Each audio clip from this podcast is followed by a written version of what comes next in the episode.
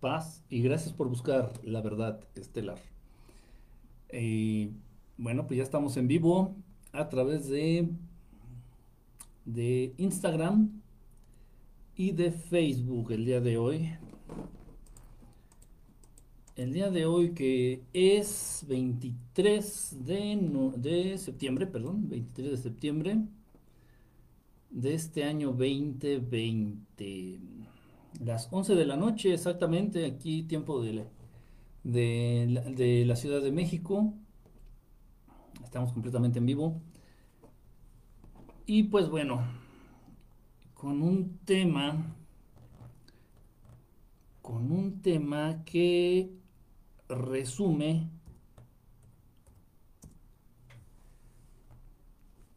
muchas de las inquietudes que ustedes me han manifestado a través de sus correos, a través del Messenger, a través de, bueno, de todas las redes sociales ahí en las que pueden entrar en contacto con, con Verdad Estelar. Entonces, eh, pues es un, es un tema interesante, es un tema importante, creo que es uno de los temas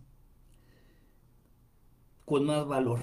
Va a ser una de las transmisiones con más valor y yo creo que valdrá la pena verla una, dos, tres, cuatro, hasta cinco veces y compartirla con, con aquellos que ustedes creen que les va a, servir. De verdad. Eh, eh, bueno, saludo a todos los que están acá ya por Facebook. Saludo a los que andan por acá en Instagram de cocaína.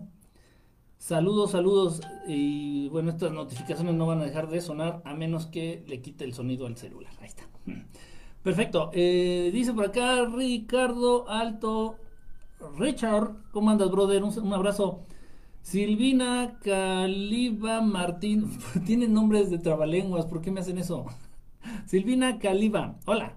Buenas noches, Silvina. Saludos a todo el ganado. Dice, saludos a todos los estelares. Saludos a todos los que se están conectando. Eh, Benjamin, ya te vas a dormir desde el Bronx, allá en Nueva York. Un abrazo allá a todos nuestros amigos de Estados Unidos a todos nuestros hermanos, y no nada más a los latinos, eh, a todos, a todos los que viven en Estados Unidos. Recuerden, recuerden que el pueblo, la gente, la gente, el pueblo de Estados Unidos, pues también son nuestros hermanos, igual que los pueblos de todo el mundo. Realmente recuerden y no olviden, no olviden quiénes son nuestros enemigos verdaderos. no es la gente, no es la gente, no son los gringos, no son los árabes, no, no son este, los los peruanos, no son los españoles, no. Son los de arriba. Es el gobierno global. E, ellos son el enemigo. No, no, no el pueblo, no nuestros hermanos.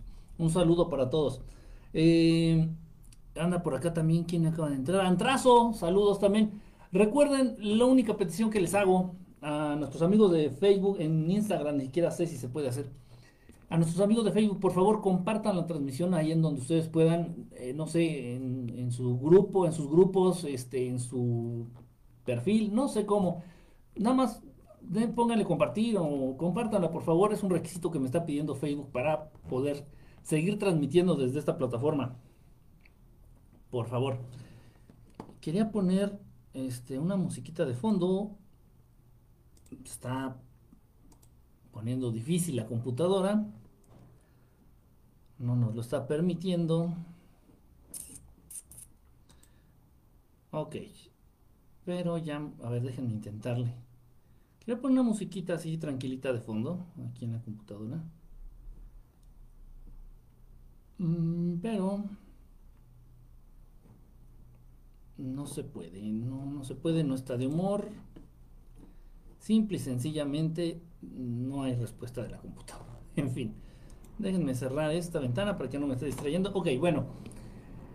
Eh, el título de la transmisión de ahorita, de este, de este día, es miércoles. Sí, es miércoles, ¿verdad? Déjenme ver. Sí, miércoles.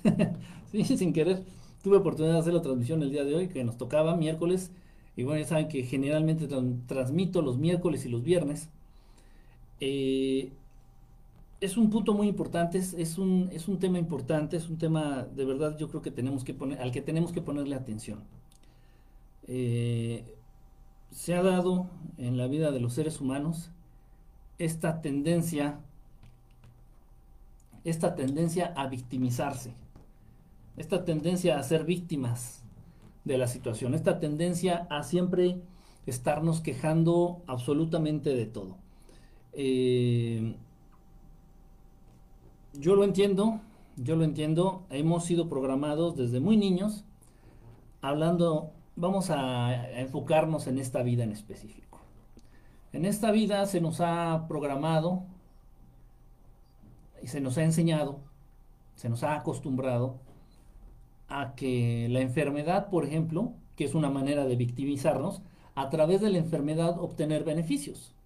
La enfermedad en los seres humanos muchas veces resulta ser un cheque en blanco eh, o un pagaré. ¿Por qué? Porque desde muy niño te enseñan a que si te enfermas, pues no vas a la escuela. Si te enfermas, pues bueno, tu mamá o tu papá, este, pues se vuelcan en toda la atención para contigo, porque pues el, el bebé, el niño, el hijo enfermito, ¿no? Este, tiene calentura, tiene fiebre, tiene este, diarrea, está, tiene una infección, entonces hay que cuidarlo, hay que procurarle sus medicinas, obviamente pues este niño no va a ir a la escuela, este niño, este niño no va a ir a la escuela, este, hay que consentirlo, a ver hijo que estás enfermo, ¿qué quieres de comer? ¿Quieres algún postre? Mira hijo que estás enfermo, te traje un, un regalo, te compré un juguetito, te compré un detalle, este, mira, pues ya aliviate, estás enfermo. Entonces, desde muy niño nos enseñan por ejemplo, en este caso, que la enfermedad resulta algo muy conveniente. Y en la sociedad actual así vivimos. Mucha gente, y yo lo sé, y lo digo y lo hablo porque me consta, mucha gente, por ejemplo, que yo he llegado a recibir en consulta, tanto de acupuntura como consulta psicológica, esta gente encuentra cierta conveniencia en estar enfermos. Eh, hay gente que la depresión, hay gente que vive con depresión crónica y esta gente obtiene beneficios de esta depresión. Hay esposas que están casadas, tienen su marido, tienen sus hijos y estas esposas viven en una depresión crónica, en una depresión constante, en una depresión infinita. Estas mujeres que según viven deprimidas obtienen beneficios de ello. Entonces el marido, pues bueno, no va a tratar de generarle conflictos a su esposa, porque pobrecita, su esposa pues tiene una depresión crónica. Este, sus hijos, pues al mismo, al, mismo tiempo, pues van a procurar no dar mucha lata y tratar de ser condescendientes con mamá. Este, ¿Por qué? Pues porque mamá tiene esta, esta enfermedad, ¿no? La, la, depresión. Entonces, eh, igual con nuestros ancianos. Y es verdad, esto digo, no estoy hablando cosas que no, nadie sepa. Eh, los ancianos en nuestra sociedad eh, gustan mucho de la enfermedad. No es tanto que el cuerpo a cierta edad deje de funcionar bien. En parte esto es cierto, pero no es porque el cuerpo sea imperfecto o tenga fallas. El punto es que nosotros no le damos el cuidado adecuado, no lo alimentamos con lo que necesita el cuerpo y obviamente esto trae consecuencia la enfermedad, pero bueno, ese es otro punto. Nuestros ancianos, la gente de la tercera edad, ya de edad avanzada, en nuestra sociedad obtienen muchos beneficios de la enfermedad. Eh, incluso lo puedo decir en mi familia. En mi familia, si la abuela no estuviera enferma, pues nadie se acordaría de ella, nadie le daría dinero, nadie la iría a ver, nadie se acordaría que existe. Pero esto es a consecuencia de que no fue una buena persona, no fue una buena madre, no fue una buena abuela, no fue una buena, me explico. Entonces, no hay necesidad. Si nosotros generamos un vínculo de amor con las personas, cualquiera que éstas sean, si nosotros generamos vínculos de amor con las personas, no va a haber en un momento dado necesidad de recurrir a la enfermedad para generar lástima, victimizarnos y de ese modo obtener la atención o llamar la atención de, en este caso, de nuestros seres queridos. Y así viven nuestros ancianos y se inventan, y, no estoy diciendo que, bueno, sí lo generan con su mente, mucha de la enfermedad es generada con la mente, directamente. Todas las enfermedades tienen su origen en la mente, todas. De los ancianos y de los eh, jóvenes, de todos, todos, todos tienen, generan la enfermedad al inicio en la mente. Entonces estos ancianos viven con esta enfermedad, generan, se generan estas enfermedades, viven con cualquier enfermedad que ustedes gusten este, osteoporosis, este, artritis, eh, diabetes, eh, la que ustedes gusten y manden. Y obviamente ya cuando ellos se sienten muy solos, cuando ellos se sienten que requieren más atención, pues les vienen crisis a partir de estas enfermedades y pues toda la familia se reúne, toda la familia se, se comunica, hoy sabes que es que la abuela está enferma, es que hoy sabes que el abuelo se enfermó, tuvo una crisis de diabetes, le dio un no sé qué, y entonces, y todo, toda la atención de toda la familia hacia, ese, hacia esa persona. Qué triste, qué triste, qué triste que desde muy pequeños nos enseñen que victimizando, que solamente victimizando podemos obtener algo. En este caso, que a través de victimizarnos podemos obtener, la atención de los demás. Y he llegado a tener relaciones, estoy hablando de, relaciones de pareja con, con, mis novias, con mis exnovias. He llegado a tener relaciones en donde estas chicas traen muy programado esto. Entonces ellas a través de la lástima quieren obtener eh, beneficios, lo que sea, atención, dinero, un regalo, tiempo, lo que sea, lo que sea. Y bueno, no las culpo, es la manera en que nos ha entrenado, es la manera en que nos han programado, entrenado como perros, es la manera en que nos han programado en esta sociedad, en, este, en esta matrix, en este mundo. Hagan una pausa en sus vidas, en las de ustedes, hagan una pausa y vean si ustedes no están cayendo en este patrón si ustedes no están cayendo en este patrón de victimizarse para obtener algo. Está mal hecho. Cuando vamos a un trabajo, vamos a un trabajo y, estamos en nuestro trabajo y queremos, no sé, justificar una falta y vamos a hacernos las víctimas con el jefe. Oiga, jefe, es que mañana no voy a poder venir porque es que fíjese que, que este, mi abuelita la mordió un perro y al mismo tiempo le cayó un piano en la cabeza y, entonces, y entonces generas ahí una situación, obviamente todas son mentiras, generas un tipo de situación con la con la intención de generar lástima, de victimizarte. Tan sencillo como, oiga jefe, me siento cansado, me siento agotado, si quiere que siga rindiendo al 100, por favor, permítame darme un día libre. Y ya, y si te lo da bien, y si no, a chingar a su madre, y ya. Pero no, no es así. No es así. Es, es terrible, es terrible, es terrible. Y obviamente esta situación de victimizarnos en nuestras vidas, en, nuestros caminos, pues no trae nada bueno. Obviamente el hacerte la víctima eh, implica eh, generar un, tipo de sentimientos, emociones, un tipo de vibraciones muy bajas muy bajas, muy bajas. O sea, esto raya en lo oscuro, esto raya en el mal, en el mal más puro. Y tal vez no lo sepas. Y al estar acostumbrado o acostumbrada a vivir así, bueno, pues ya lo ves normal, se te hace como, como normal. En fin, eso tiene que ver mucho, ¿eh? eso tiene que ver mucho porque este sufrimiento te lo estás generando tú mismo, tú misma, porque así está en tu programación. Es que sufro porque estoy enfermo. Bueno, ¿cuánto de esa enfermedad tú la estás generando, la has generado y no quieres abandonarla, no te interesa? Yo se los he comentado y es uno de los casos más increíbles que he tenido la fortuna de atender eh, con la acupuntura. Una hemiplegia, la mitad del cuerpo estaba completamente paralizado a través de las... Em, de la, de la terapia de agujas, de acupuntura, electroacupuntura, estaba teniendo este, una respuesta increíble, pero una respuesta increíble. Este paciente llegó el momento en que podía mover la mano, empezó abriendo y cerrando la mano, llegó el momento en que podía, ya tenía un poco de control sobre la muñeca, fue así subiendo articulación por articulación, primero los dedos, luego la muñeca, luego el codo, luego el hombro, entonces fue, entonces yo estaba súper sorprendido, ¿verdad? Porque no había visto un avance así, una respuesta tan increíble en tan poco tiempo sí las había visto, pero en, este, en terapias de años. Esto no, esto llevaba apenas unos meses, unos dos, tres meses. Entonces este paciente habló seriamente conmigo y me dice, ¿sabe que ya no voy a poder venir? Este, sí, por ningún problema, a mí me vale un cacahuate, ¿no? Sí, está perfecto.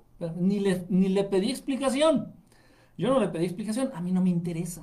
A mí no me interesa sí, sí me sorprendió. Dije, bueno, qué raro, pues está teniendo buenos beneficios. Quién sabe, tal vez ya le duelen mucho las agujas. No sé, no me interesa. Sí, no se preocupe, perfecto, qué bueno que me avisa y ya.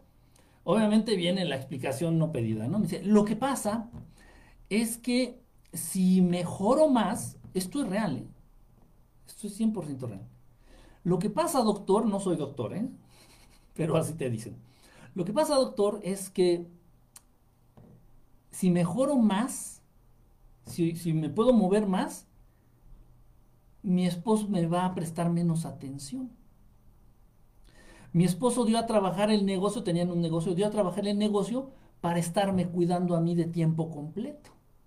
Y si mi esposo se da cuenta que por lo menos ya puedo agarrar la taza o el vaso para tomar agua, su atención de él hacia mí va a disminuir. Y no sé en qué pueda derivar eso. Entonces yo creo que hasta aquí, yo creo que con este, así me siento ya bien. Por lo menos tuvo los huevos de aceptarlo y decirlo. Pero así es, así vivimos. Mucho del sufrimiento del ser humano él mismo se lo provoca. Ese es el primer punto y eso es lo que quería aterrizar de primera mano. Mucho del sufrimiento que el ser humano enfrenta en su vida, él se lo provoca. Si no es que todo, me atrevo a decir que todo el sufrimiento que el ser humano atraviesa y vive, él se lo provoca a sí mismo. Ok. Hay muchos ah, factores, hay muchas, muchos, em, muchos lugares o muchas situaciones en las cuales, de las cuales surge este sufrimiento en el ser humano. Uno, de estos puntos, todos estos puntos que voy a mencionar son igual de importantes, no importa el orden. Un punto importante por el que el ser humano sufre es porque cree el ser humano cree que todo es eterno, incluso él mismo. En el momento en el que el ser humano se da cuenta de su mortalidad, despierta en él esta necesidad de adentrarse en el mundo espiritual. Lo he visto muchas veces. Lo he visto muchas veces. Mucha gente que está al borde de la muerte o que está al borde del abismo, que estuvo súper clavado en las drogas o en el alcohol, o que, o que sí estuvo al borde de la muerte por alguna situación, algún accidente, enfermedad o lo, lo que sea, si tiene la oportunidad de seguir adelante, retoman el lado espiritual. Ya sea a través, una de a través de una de las pedorras religiones que existen, generalmente es el cristianismo. El cristianismo está lleno de, de ex drogadictos, de ex alcohólicos, de ex delincuentes, el cristianismo. Este, o, o cualquier otra religión. Pero es precisamente en ese momento, cuando el ser humano se da cuenta de su mortalidad, es cuando decide acercarse a lo espiritual.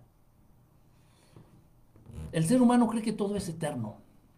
El ser humano se compra algo, adquiere algo y cree que ese objeto va a ser para toda la eternidad.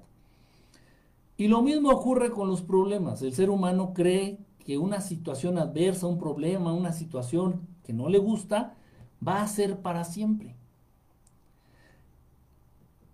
Tienes un trabajo, no te gusta este, este empleo, no te gusta, no te satisface, te incomoda, te cansa, no te gusta, no te gusta, no te gusta y estás molesto y esa mucho de esa molestia, mucho de ese sufrimiento viene porque tú crees que vas a estar ahí para siempre.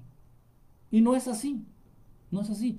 Porque va a llegar el momento en el que te surja una, una mejor oportunidad de empleo, va a llegar el momento en el que renuncies, va a llegar el momento en el que te mueras, o va a llegar el momento, y esto es muy importante, o va a llegar el momento en el que te acostumbres.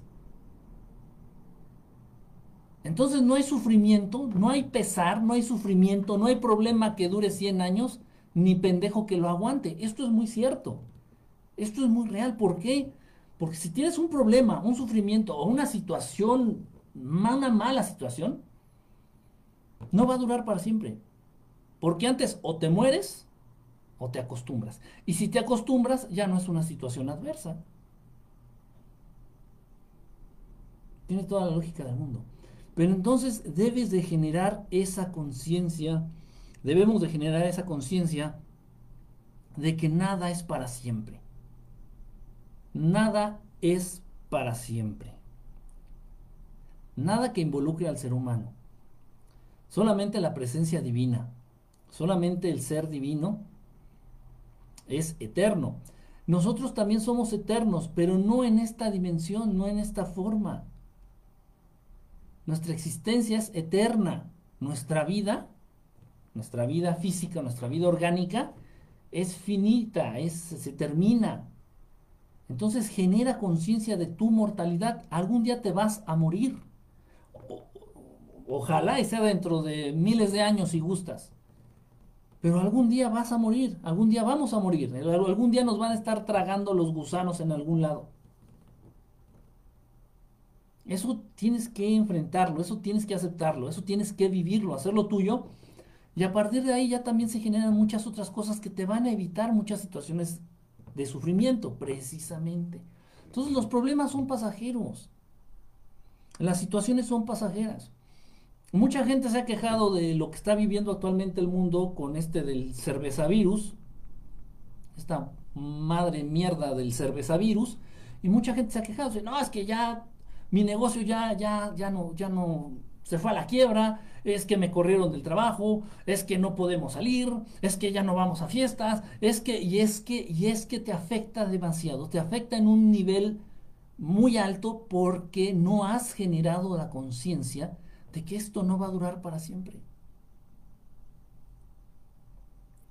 Nada dura para siempre. Nothing lasts forever. Nada. Entonces esto, esta situación pasará. Pasará como todo. Pasará como la gente que vivió hace 200 años.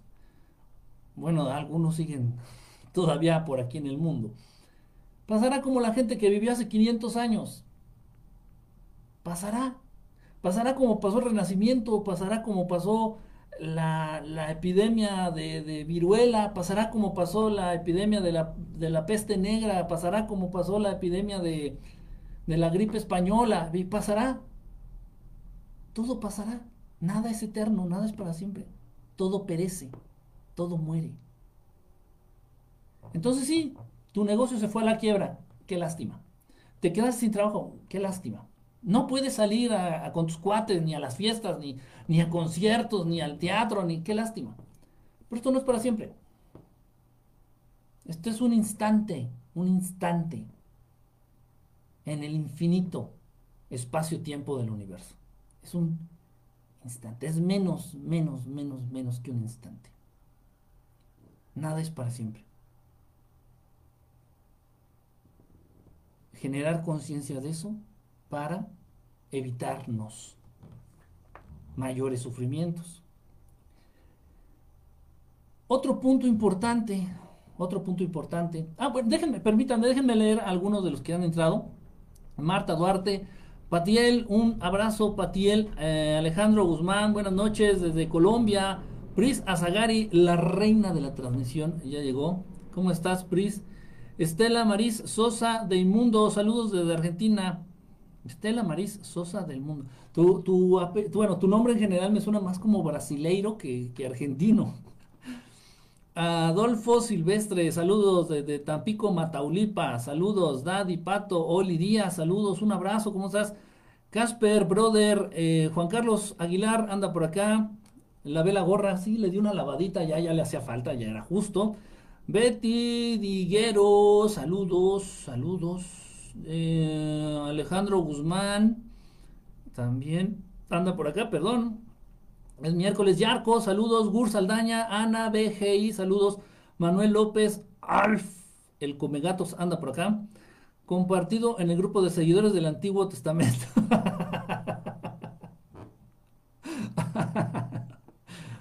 Ah, eres, eres, un caso, mi querido Alf, ¿eh?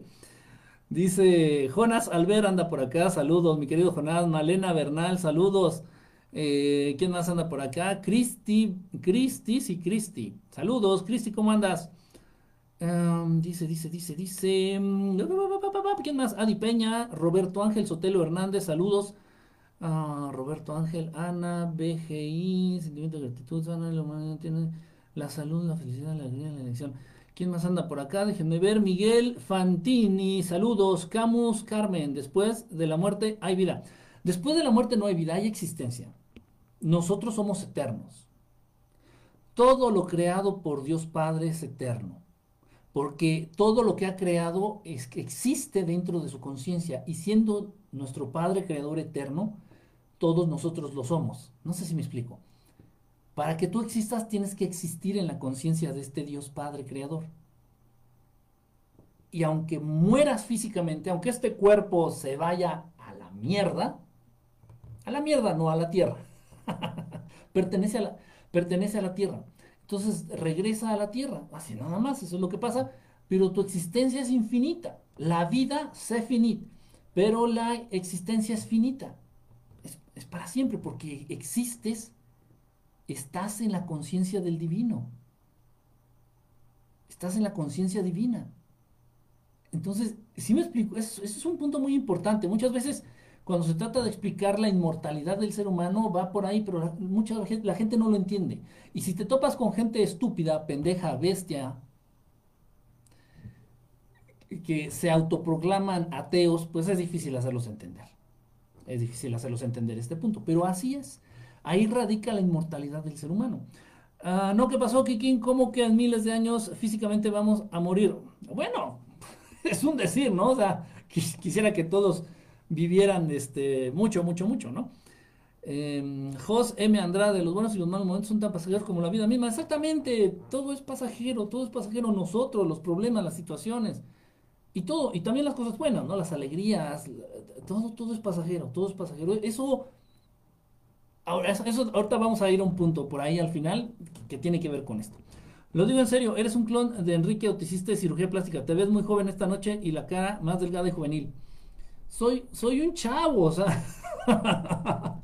soy un adolescente. Adolezco de muchas cosas. Adolecer es carecer, adolezco de muchas cosas. soy adolescente, de verdad. Hola, buenas noches, Roberto Atoche. Saludos. Elvis Flores, aquí Honduras, saludos hasta Honduras, toda la bandera, toda la banda, la bandera, bueno, sí, la banda de allá en Honduras. Lorena Moraga, saludos. Calacas, Calaveras, está, chido tu, está chido tu nombre, está padre tu saludo. Desde Chicago, allá hasta Chicago, gente linda allá en Chicago. Un gusto aprender contigo. Marta, no, qué, bueno que estén aquí. Este tipo no es el verdadero Enrique. Se parece y se ve más joven y la cara. Otra vez tú, que sí soy. Es más, Pregúntame algo. Pregúntame algo que solamente el Enrique sabe. Somos carbono y el carbono nos convertiremos. Ándale, pues. Ok. Segundo punto muy importante. Ay, ay, esta cosa que está fallando. Segundo punto muy importante, muy, muy importante por el cual el ser humano sufre. El ser humano tiene la ilusión de tener control, de tener el control tienes la ilusión de que tienes el control. ¿El control de qué? De todo. Si tienes hijos, crees que tienes el control de tus hijos. Si tienes esposa, crees que tienes el control de tu esposa. O esposo, da igual. Si tienes una empresa, crees que tienes el control de tus trabajadores. O si tienes gente a tu cargo ahí en, donde trabajas, crees que los tienes bajo control crees que tienes bajo control lo que haces. Entonces se genera una serie de situaciones, una serie, una cadena interminable de situaciones en tu vida en las cuales tú crees, obviamente esto es una creencia, esto no es verdad, crees tener el control. Y esto genera muchísimo sufrimiento porque invariablemente va a llegar el momento en el que te des cuenta que ese control no existe, que ese control no es verdadero, que no tenías, no tienes y ni tendrás control sobre esas situaciones o personas. Y eso te va a hacer sufrir. Tú educas a tu hija, este es un ejemplo, ¿eh? no, no estoy pensando en nada ni en nadie. Tú educas a tu hija con ciertos valores, con ciertos principios, Tú educas a tu hija con ciertos ejemplos, hija estoy diciendo, tú educas a tu hija de una manera, eh, procuras darle una buena educación académica, procuras darle unos buenos ejemplos, procuras acercarla a la espiritualidad, tal, tal, tal, tal, tal, tal, tal. Y a los 15 años te enteras que tu hija es la más puta de su escuela. A los 15 años. A los 15 años te enteras que tu hija ya se cogió incluso a los maestros de su escuela. Así, tal cual eso como padre, como madre, te va a generar frustración, te va a, hacer, te va a generar daño, te va a hacer daño, te va a hacer sentir mal. ¿Por qué? Tú no tienes que sentirte mal por las estupideces ajenas, vamos a decirlo así, por el nivel de pendejez extremo de tu hija en este caso. Si tu hija es puta es porque es puta y ya. Lo que te va a hacer sufrir de esa situación es que todo el tiempo tú creíste que tenías el control sobre las acciones, sobre la manera de pensar y sobre las nalgas de tu hija. Y no es así. Tenemos que hacer las cosas no esperando algo a cambio. Yo no voy a educar bien a mis hijos, yo no les voy a dar una buena educación, yo no les voy a dar unos buenos ejemplos, yo no los voy a acercar a Dios, a mis hijos, con la ilusión de que lleguen a ser eh, el siguiente Yogananda o sean los representantes del Maestro Jesús en estas latitudes. No, no. Vas a poner tu mejor empeño para sacar adelante tu trabajo, te paras temprano, estudias, te dedicas, le dedicas más tiempo a tu trabajo, a lo que te, a lo que tengas que sacar de chamba en tu trabajo. Le echas ganas, le echas ganas, le echas ganas, le echas ganas y al final la computadora se descompuso. ¿De quién fue la culpa? ¿Tuya? ¿De la compañía de luz? ¿De tu jefe? Muchas veces yo preparo el tema, muchas veces eh, yo a veces hago acordeones, a veces este, me leo alguna lectura, algún libro sobre de lo que voy a hablar. Me preparo, en fin. Eh, checo la computadora un día antes, eh, checo los micrófonos, las cámaras, la luz, todo, todo, todo, todo. Y se ha dado la situación en que yo llego aquí al estudio, prendo la computadora, trato de transmitir y el internet no funciona. Eso genera mucho daño, entiéndeme, entiéndanme por favor. Si tú crees tener el control, genera mucho daño. O sea, hay gente que es muy obsesiva con las cosas que hace, con lo que quiere hacer o con los resultados que quieren obtener. Eso genera mucho daño, porque no puedes tú tener, yo no puedo tener el control de la computadora, de las cámaras, de los micrófonos, de las luces, del servicio de internet, del servicio de luz eléctrica. No puedo tener el control de que me vayan a abrir la puerta aquí en el estudio, de que vaya a estar sin candados. No puedo tener el control del clima, que no vaya a llover y que no se vaya a inundar la calle. Yo no puedo tener el control de todas esas cosas.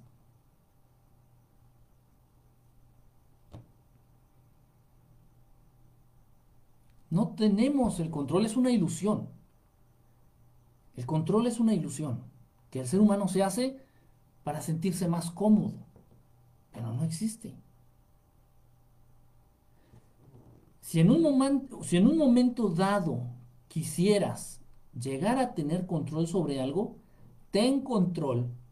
Empieza por tener control sobre tus pensamientos, sobre tus emociones, sobre tus intenciones y sobre tu cuerpo.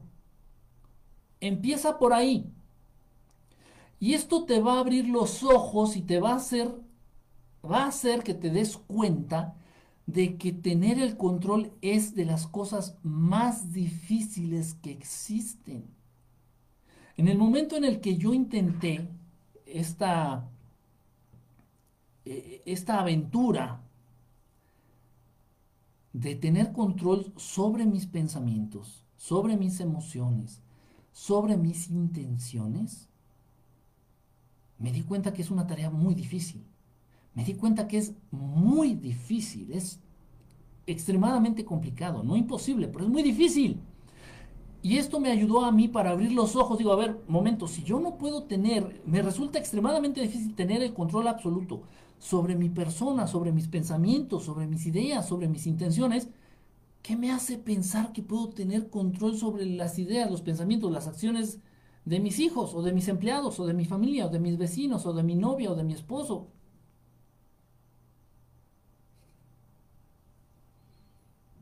No se puede. No se puede. No se puede. Pero precisamente se nos va, o sea, se nos va de las manos. Precisamente se nos va de las manos todo esto porque siempre queremos empezar con el vecino Empieza contigo mismo. El día de hoy, es un ejemplo, es un ejercicio, bueno, los invito a quien, a quien le interese hacerlo, inténtenlo. El día de hoy no voy a pensar en nada negativo. O lo pongo desde la perspectiva correcta. el día de hoy solamente voy a pensar en cosas positivas, en cosas alegres y en cosas de luz. El día de hoy solamente voy a pensar en cosas positivas, en cosas alegres, en cosas de luz. Nada más.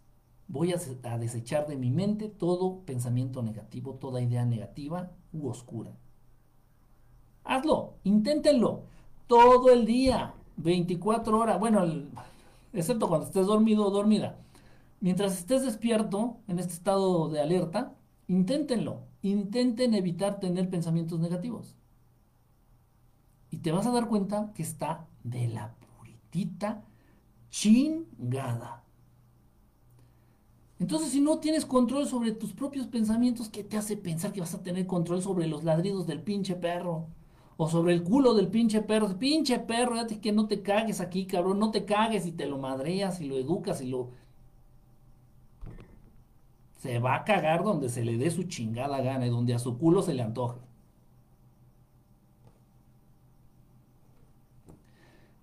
Mucha tarea tenemos con buscar el control sobre nosotros mismos. Ese es el único que debemos, el único control por el cual debemos preocuparnos. Tener control y dominio sobre nosotros mismos, sobre nuestro pensamiento, sobre nuestras ideas, sobre nuestras emociones, sobre nuestras intenciones, sobre nuestras acciones y sobre nuestros cuerpos. De lo demás, no tienes control de nada y ni lo intentes tener. Que el mundo se vaya a la chingada, que el mundo se vaya al abismo, que todo se avienten al pinche. Te vale, ni modo. Es que yo le di los mejores ejemplos a mi hijo, es que yo hablaba con él, es que lo acerqué a la espiritualidad, es que lo acerqué a hacer deporte, es que yo con mi hijo le di las mejores escuelas y es un drogadicto homosexual. No tienes control sobre los demás. No tienes control sobre sus ideas, sobre sus creencias, sobre sus acciones. No tenemos ese control. No te tiene por qué afectar. Y es muy difícil entender eso. Ok, siguiente punto, muy importante también. Todos son igual de importantes, ¿eh? Más que bueno, tengo que darles algún orden.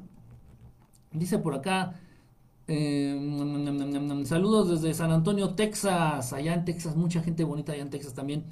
Saludos desde Bolivia. Gabriel DS, saludos hermano. O sea, ya encontraste la fuente de la eterna juventud y no lo quieres compartir, Kike. Pues la meditación. La meditación, el ejercicio, el, buscar a Dios, la energía divina, la energía divina cuando te baña, cuando te, no sé cómo decirlo, cuando te baña, cuando te empapa, no sé qué palabra usar, cuando te empapa, cuando te colma la energía divina, sientes una plenitud a todos los niveles, una plenitud física, una plenitud interna, espiritual, una plenitud mental. Mm, no sé cómo describirlo. No sé cómo describirlo. Dice, se tatuó las cejas. ¿Cómo va a tener la tatuada las cejas? Las todas despeinadas. Igual que el bigote. De hecho ando bien fachoso ahorita, ¿no? No me arreglé el bigote, ni la barbita, ni me di mi pasadita de la rasurada, estando medio mugrosón, pero bueno, eso no importa. Dice, em, ya es toda una diva, dice, aquí en Argentina ya nos acostumbramos que ya nada está bajo control. Pues sí llega el punto en que dices, ya, al carajo con todo. Me voy a enfocar nada más a mí y a mis procesos. Y a hacer el intento porque también no se obsesionen. Voy a intentar tener el control sobre mis procesos mentales y sobre mis acciones físicas y sobre mi cuerpo.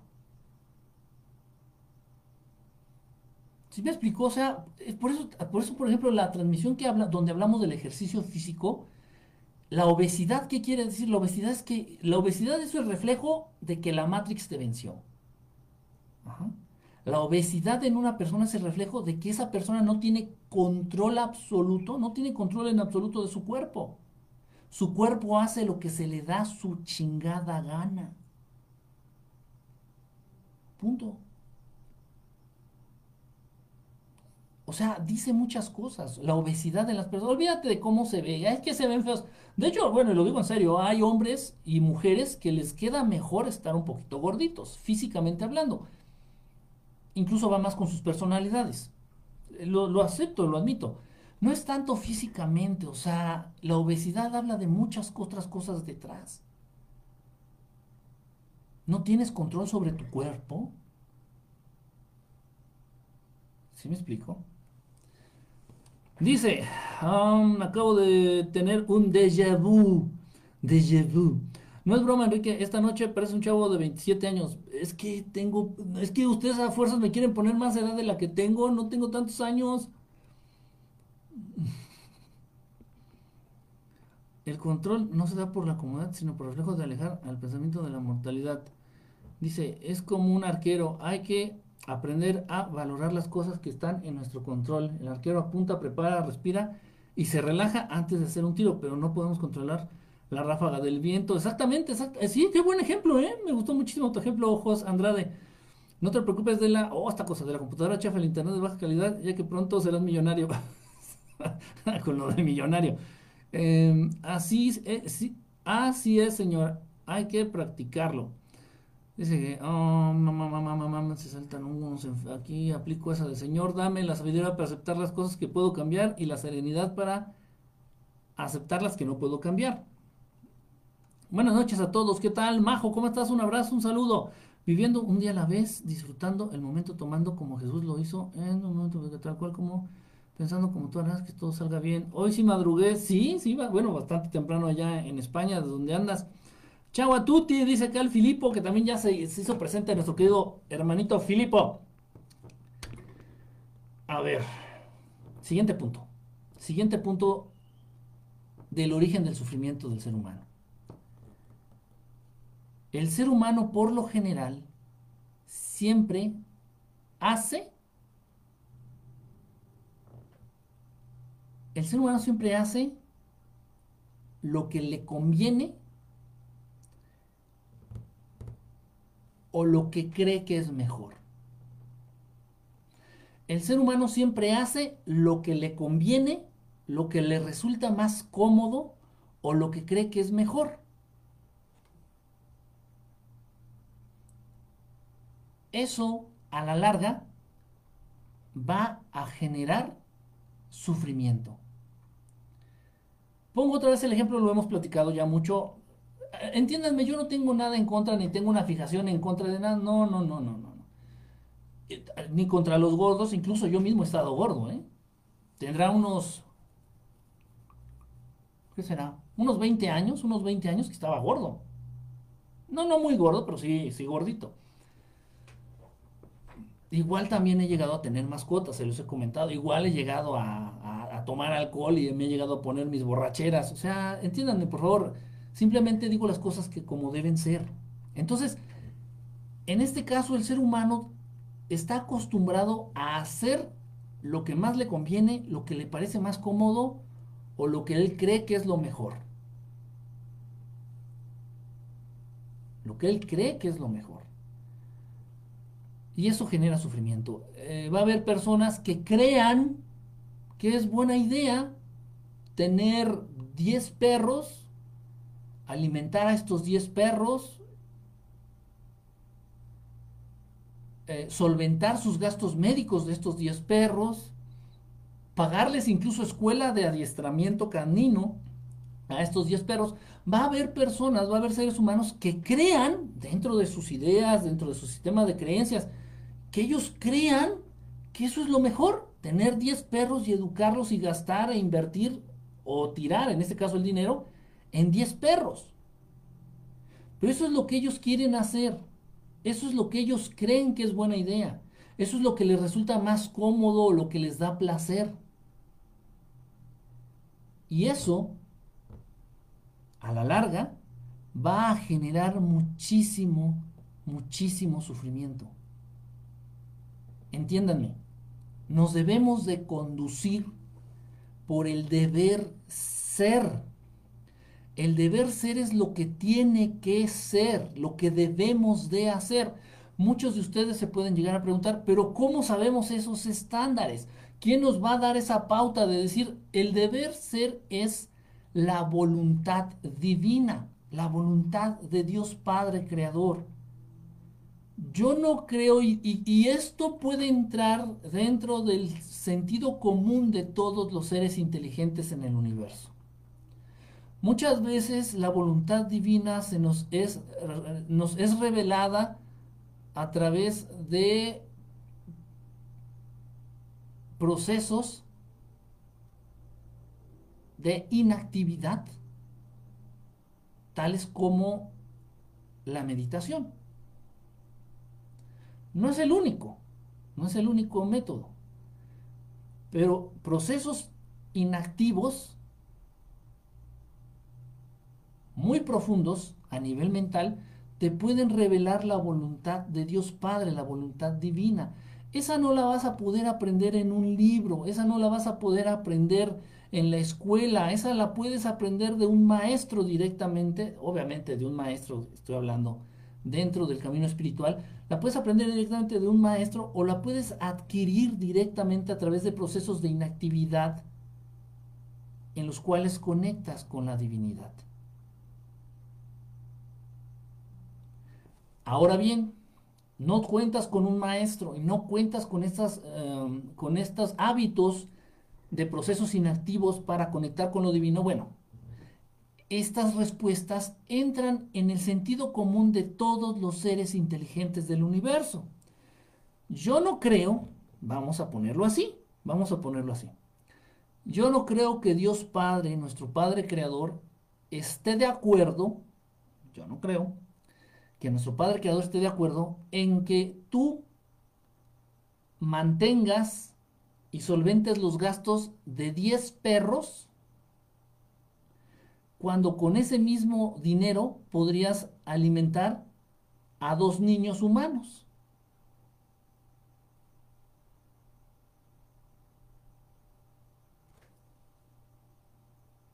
Aquí no importa si eres amante de los animales o no. Aquí no importa lo que tú quieras hacer. Aquí no importa lo que a ti te dé placer hacer. Aquí no importa lo que tú creas que es lo mejor. Aquí no importa lo que te dijo tu mamá. Aquí no importa lo que te dijo Enrique Estelar. Aquí lo único que importa o lo que debería de importar es el deber ser, la voluntad de nuestro hermoso Padre Creador.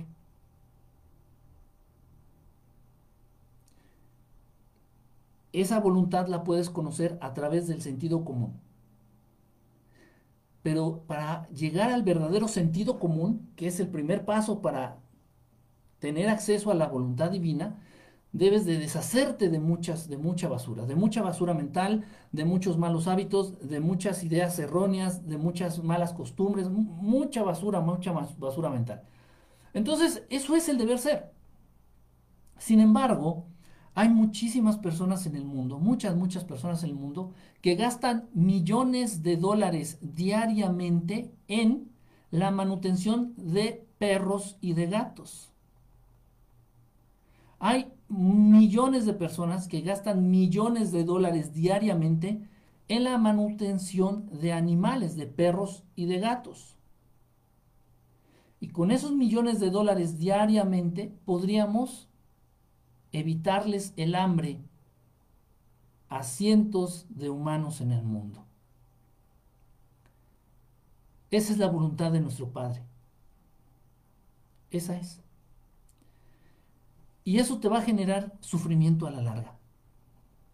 Porque a la larga vas a tener hijos o vas a tener nietos. O a la larga va a llegar el momento, y esto no es karma y no es castigo divino, es porque tú así lo has decidido y así has querido moldear al mundo.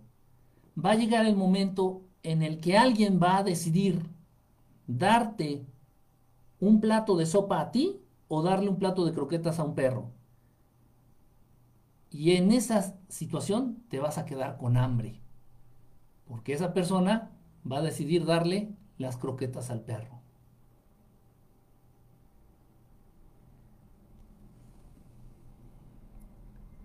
El ser humano vive y hace lo que le resulta más conveniente, lo que le da más placer, lo que cree que es lo que está bien, lo que le resulta más fácil, lo que le da menos esfuerzo.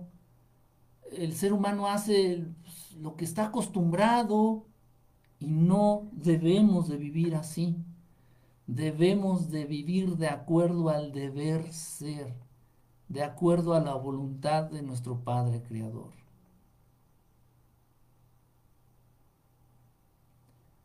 Si no vivimos de acuerdo a la voluntad de nuestro hermoso Padre, vamos a sufrir. Vamos a sufrir muchísimo a nivel personal y a nivel sociedad.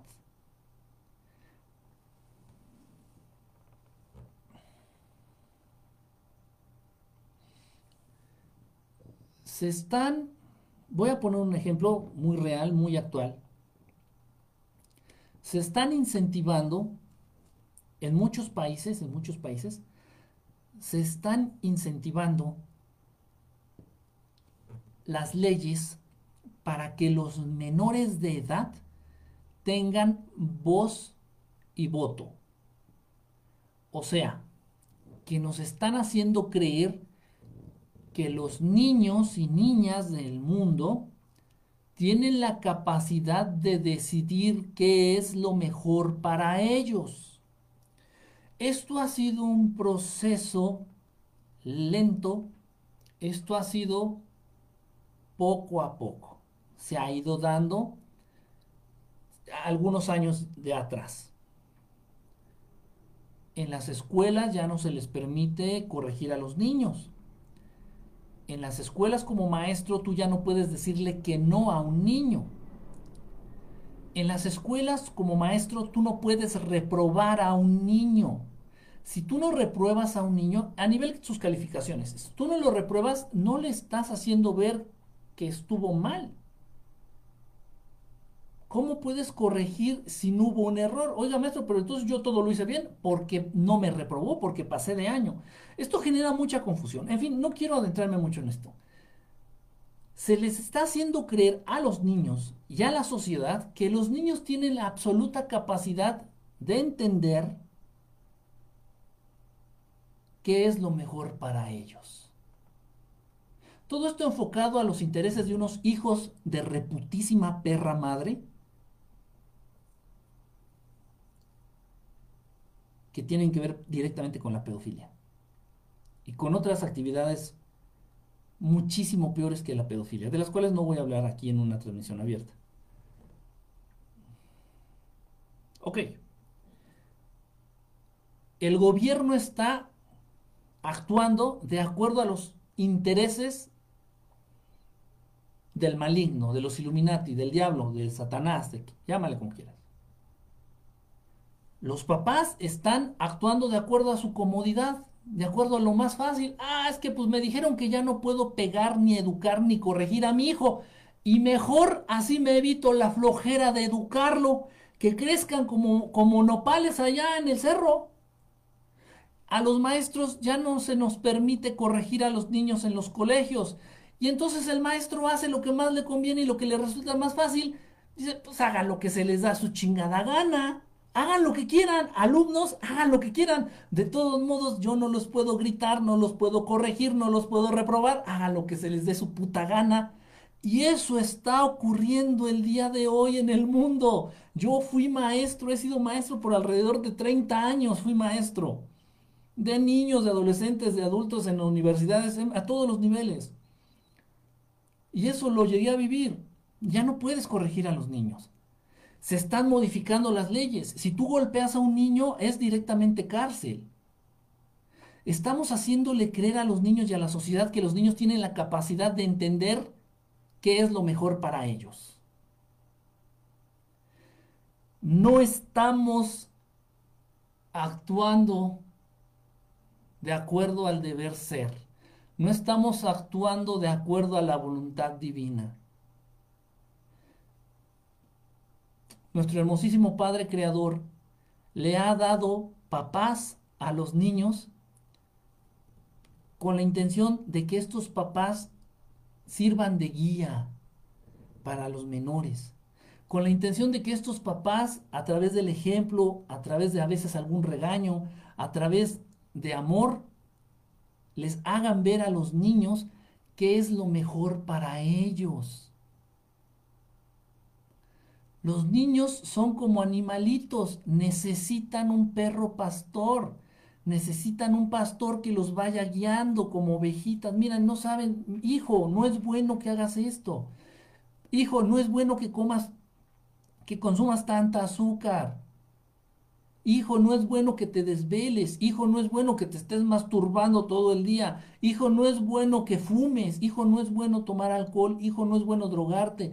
Hijo, no son buenas esas compañías. Hijo, mira, te guío, Pero es un proceso constante en donde los papás actuales son una bola de huevones, son una bola de pinches huevones comodinos y que les resulta más fácil y más cómoda la postura que les está vendiendo el gobierno. No le grites al niño, no lo eduques, no le digas que no, no le pongas un dedo encima, déjalo ser, deja que ellos hagan lo que se les dé su chingada gana y ahí está. No estamos actuando de acuerdo a la voluntad de mi hermoso Padre. No estamos actuando de acuerdo a la voluntad divina. Estamos haciendo lo que se nos resulta más cómodo, lo que creemos, lo que nos conviene, lo que es, más fácil. Y esto va a traer consecuencias terriblemente graves en 10 años. Escuchen lo que les estoy diciendo aquí. En 10 años vamos a estar viviendo las consecuencias de esta chingadera. Pero todos estamos actuando pues de, acuerdo a nuestra conveniencia, de acuerdo a lo que es más fácil, de acuerdo a lo que nos resulta pues, pues más llevadero, más paseo. A mí me venía valiendo madre. No soy padre, pero como maestro a mí me venía valiendo madre. Me pasé por los huevos sus pinches y pendejas mierderas leyes. Y obviamente, eso trajo consecuencias. Eso trajo consecuencias. Y a veces consecuencias graves. Porque yo sí reprobaba a los niños. Y si yo, yo sí les decía en su cara, te equivocaste. Y te equivocaste no porque no tengas la capacidad, te equivocaste porque eres un huevón, te equivocaste porque te vale madre, te equivocaste porque eres un flojo, porque no te interesa. Y se los decía en su cara y lo reprobaba. Uf, uy. No, no, no, no, no, no, no. Los papás millennials y los centennials, uh, se persinaban. No, maldito maestro satánico, maldito maestro loco. Bueno, hubo una mamá que me decía nazi. O sea, es que ese pinche viejo es un nazi. Y así como que, ¿por qué lo dice? ¿por qué lo dice My Führer? de verdad, en serio, no estoy, no estoy exagerando. Había una señora que me decía que era nazi, porque le decía a los niños que no, que porque los regañaba y que porque les decía, los reprobaba.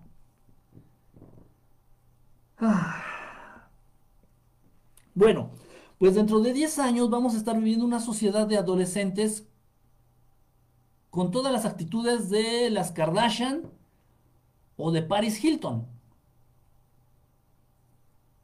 ¿Me explico? Y eso, si bien nos va. Dentro de 10 años vamos a estar viviendo una sociedad con adolescentes con todo el perfil de las Kim de las Kardashian, ¿no? sí, Kardashian y de Paris Hilton. Y eso si bien nos va. Eso sí, eso sí, para los amantes de la pedofilia, pues si ya a ti te gustan las niñitas de 13 años, ya te las vas a poder coger legalmente. Y si a las mujeres maduras les gustan los niñitos de 10, 12 años, pues también te los vas a poder coger legalmente.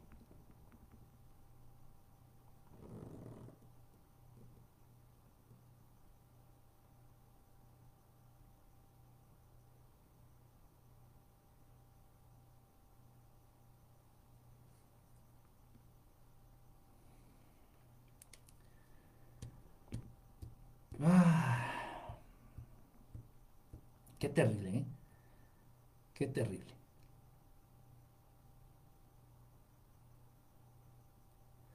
Dice, voy a leer algunos comentarios. Dice, mm, gracias Kike, cada hay un directo contigo, me ayudas tanto, doy gracias a Dios, de los seres de luz. Gracias a ti, gracias a ti, Anita. Víctor, qué bueno que hay personas que se dedican a cuidar a animales indefensos. Es una buena causa. Entiendo que el ser humano debe ser prioridad, pero también hay personas que... Ándale, ándale. Eso, eso fue un muy buen punto, Víctor. El ser humano debe ser prioridad. El ser humano debe ser prioridad. Lo que pasa con los animalitos, y ya se los dije, no nos debemos de meter con ellos. Ni para bien ni para mal. Ay, es que ese perrito está en la calle, déjalo ahí. Tú no lo pusiste ahí, tú no lo pariste, tú déjalo ahí. Ay, es que ese pajarito, déjalo ahí, déjalo, déjalo ahí, déjalo ahí. Ay, es que esa ratita está muy sola en la coladera, déjala. Ah, esas sí las dejas, ¿eh? Hipócritas de mierda. A los animalitos se les tiene que dejar. ¿Quieres ayudar? Déjalos. En paz.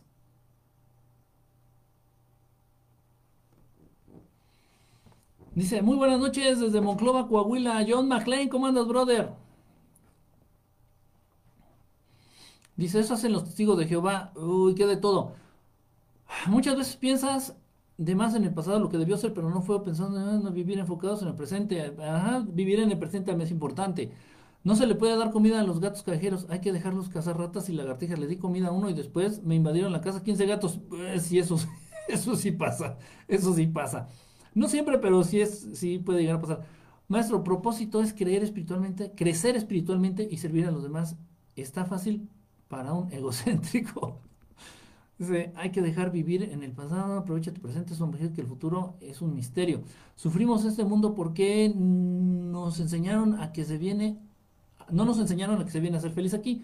Sí, aparte de la cultura del sufrimiento a través de las religiones, ¿no? Siempre te dicen, la vida es un camino de sufrimiento que ¿Quién dice eso? ¿En dónde está, dónde está escrito? ¿Cómo? Dice, muy buenas noches. Ay, ya me sal, se está saltando. Dice, ahora a partir de los 11 años consumen mucha pornografía. Hijo, no me hables de la pornografía también. bueno, la culpa de los padres ahora que no castigan y les dejan hacer lo que se les da su gana. Exactamente, exactamente, María. Exactamente, Majo, exactamente. Exactamente. Yo lo vi. Esto tendrá cinco años, más o menos, cinco años, que fue la última vez que estuve, la última vez que di clases como maestro de inglés, fue de inglés en una primaria, y los muchachitos llevaban sus tablets, llevaban sus tablets, te estoy hablando de niños de 12, 11, 11 años, 11 años en promedio niños de 11 años que llevaban sus tablets. Obviamente estas tablets ellos no se las compraron, ellos no, ellos no se las procuraron. Sus padres dentro de esta cultura de educar cómodamente, fácilmente y desapegados, les dan este tipo de porquerías, las tablets. Entonces los niños, a muchos les caché pornografía. Y yo no podía quitarles la tablet y muchísimo menos ponerlos en evidencia con todo el grupo y con toda la escuela de que estaban viendo pornografía. Entonces, ¿qué tenía que hacer? Solapar, solapar esas pendejadas, solapar esas perversiones, solapar esas desviaciones, solapar esa, esas porquerías. Ah, ah, yo no lo hacía. Yo recogía los celulares, recogía las tablets, recogía todas estas porquerías, estos, este, Electronic Devices, todo lo recogía este, y los ponía de evidencia y les hablaba a sus papás. Su hijo estaba viendo pornografía en el salón y todo el salón se enteraba. Estaban viendo pornografía este y aquel y aquel y aquel y aquella, porque las niñas también, ¿eh? Punto. Uy, no, me decían que era Hitler, me decían que era nazi, me decían que era el anticristo. Hubo señoras que me dijeron anticristo. Porque les ponía el dedo en la llaga, porque les decía, señora, su hijo requiere atención. Su hijo requiere atención. Señora, usted no tiene una mascota, tuvo un hijo. El hijo requiere atención y como no tiene esa atención, se está inclinando hacia el mundo de las drogas, hacia el mundo del alcohol, hacia el mundo de la pornografía. Señora, ponga atención a su hijo, pero la señora puteando, la señora en su mundo, la señora en el, en el centro de belleza, en el spa, en el gym, eh, la señora en el café con las amigas, la señora con su amante. ¿Cómo le pido que, sacrifique algo de su tiempo para educar a su hijo? Y eso les emputaba, pero les emputaba. Hubo señoras que se me fueron a los golpes. Porque hablar con la verdad en la actualidad duele. Porque hablar con, la, con la verdad en la actualidad hace daño, hiere, lastima. De ahí viene esta mamada de ser políticamente correctos. Chinguen a su puta madre. Si eres una mala madre, chingas a tu madre. No vamos a estar, eh, no vamos a estar aquí dorando la píldora, ni adornando el problema, ni, ni dándole vueltas. No, no, no, no, no, no. Porque eso es parte del deber ser. Debemos de hablar las cosas como son. No podemos disfrazarlas, no podemos darle la vuelta, no podemos... Yo, no podía. no podía, no, no, o sea, no, no sé cómo podría hacer eso. Estar dando una clase de inglés o, es, o más yo no podría estar tratando de dar una clase de inglés sabiendo que hay alumnos allá en, al fondo del salón que están viendo pornografía en sus tablets. O sea, no, ¿cómo? no sé si de plano soy muy intransigente, no sé si de plano soy muy nazi o muy anticristo. Yo no puedo hacer eso. Y si no me dejan sacar, si no me dejan quitarle la tabla y no me dejan exponer al alumno en grupo, ¿saben lo que hacía? Salte del salón. Y eso resulta es peor. Como maestro sacar a un alumno del salón es peor que meterle una patada en los huevos. Y yo lo sacaba. Salte del salón. Si no te interesa, salte. Pero eso no me correspondía a mí, eso le corresponde a los papás, no a los maestros. A la escuela a los niños se les va a enseñar, no a educar. La educación viene de casa. La enseñanza académica se da en los colegios. Yo como maestro procuro dar un buen ejemplo y con eso mantengo mi línea. A mí los, los, alumnos nunca me van a ver fumando, ni drogándome, ni tomando alcohol, ni ni viendo pornografía, ni a mí un alumno nunca me va a poder ver dándole esos ejemplos. Nunca, nunca, nunca, nunca, nunca lo hice, nunca lo haré, nunca lo he hecho, nunca. Con eso cumplo. Y te voy a enseñar académicamente mi, mi materia, lo que, a lo que tengo que enseñarte. Pero la educación se da en casa. Pero las leyes del mundo se están enfocando a que no podemos educar a los niños. Ni maestros, ni papás, ni ajenos, ni propios, ni familiares, ni amigos, ni nadie. Nadie va a poder educar a los niños haciéndole creer a los niños que ellos saben lo que hacen y entonces el día de mañana se van a permitir los matrimonios entre pinches viejos mierderos de 60 años con niñas de 13 años.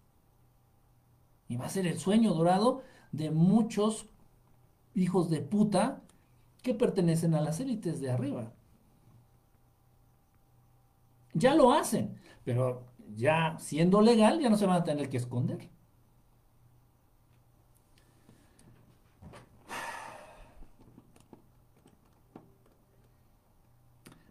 Aquí en España la ministra estúpida de Educación dice que los niños son del gobierno. Válgame Dios. Bueno, bueno, mucho... Eso ya es descaro. Ah, dice Buenas noches. Espero que no, por Dios será. Entonces Sodoma y Gomorra. Ah, para eso vamos, a eso nos dirigimos. Con la situación actual se da cuenta de que los papás no están comprometidos con sus hijos. Les pesa cuidarlos ahora que no van a la escuela. Sí, ya los papás se quieren suicidar. Ya los papás, de verdad, ¿eh? los papás ya están ya en un... He recibido muchísimas llamadas de amigos personales, amigas y amigos personales, conocidos, excompañeros de otros trabajos, mucha gente se ha acercado a mí pidiéndome consejo que ya no saben qué hacer porque tienen a sus hijos en casa, ya no los aguantan, les estorban, no los aguantan, les estorban. Y hay que decirlo con sus palabras, como es, como ellos lo manifiestan con sus amistades y que pretenden que quede en secreto. No estoy diciendo sus nombres, por eso no estoy violando ningún acuerdo. Pero así me lo dicen, dice, me estorban y ya no sé qué hacer con ellos, dice, me encierro en el baño para llorar porque ya no sé qué hacer con ellos. Pues estás viviendo la consecuencia de un niño que no educaste, de un niño al cual no te has dedicado, no le has dedicado tiempo. Cuando tú le dedicas tiempo de calidad, cuando tú le dedicas amor a una persona, esta persona es muy difícil que no te responda de la misma manera. Pero cuando un niño sabe del rechazo, cuando un niño ha padecido, siente, ha sentido ese rechazo, de que tú prefieres irte a ver prostitutas bailando, eh, tú prefieres irte al putero que dedicarle tiempo a tu hijo, él lo sabe, él lo siente. Y con la misma moneda te está pagando. Ya no saben qué hacer.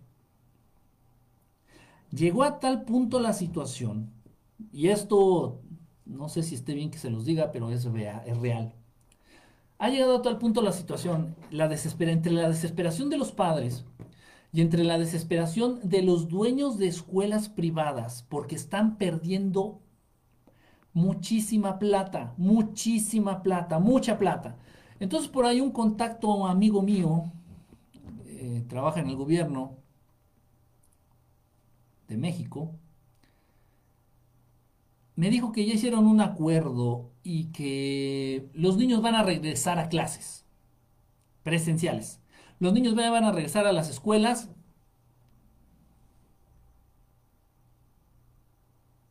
Mm, caray.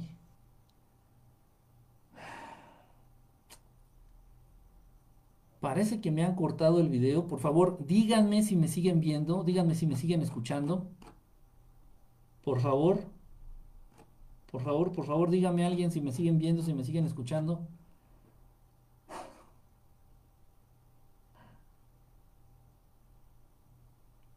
Dígame, dígame si sigo al aire, por favor. Esta mujer.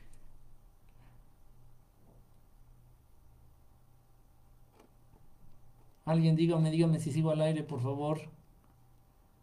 Acá ya no verán que Aquí seguimos. Si me siguen viendo y si me escuchan. Perfecto. Sí, aquí me dice que se cayó la transmisión. Quién sabe. Pero mientras ustedes me sigan viendo, miren.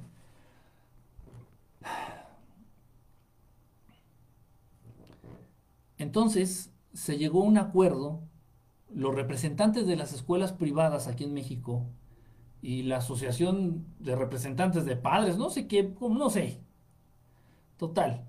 Que ya llegaron al acuerdo de que los niños, los niños principalmente, regresan a los salones de clases. Los niños regresan a escuelas, a las clases presenciales, valiendo absolutamente verga quién se tenga que enfermar y quién se tenga que morir. Porque antes que nada está la ley de la plata, la ley del dinero. La ley del dinero, la ley de la plata. Entonces, y bueno, este acuerdo por parte del gobierno de México con las escuelas privadas y con los padres de familia, no sé qué consecuencias vaya a traer, debido a lo de la enfermedad que ustedes ya saben. Pero así las cosas. Actuamos siempre de acuerdo a lo que más nos conviene, a lo que nos resulta más cómodo, a lo que es más fácil, Y eso siempre genera sufrimiento a la larga. A corto, a mediano o a largo plazo. Pero siempre, siempre la consecuencia de no actuar de acuerdo a la voluntad de Dios, la consecuencia será sufrimiento. Y sufrimiento verdaderamente pesado.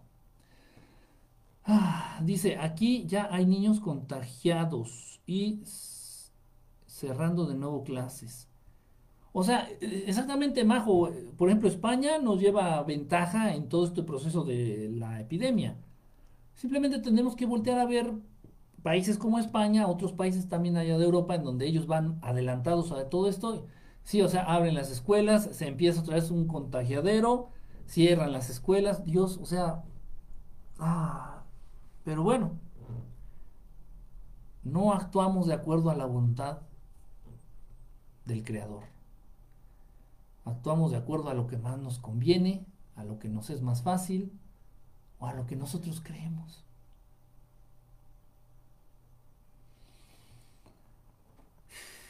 Terrible, terrible.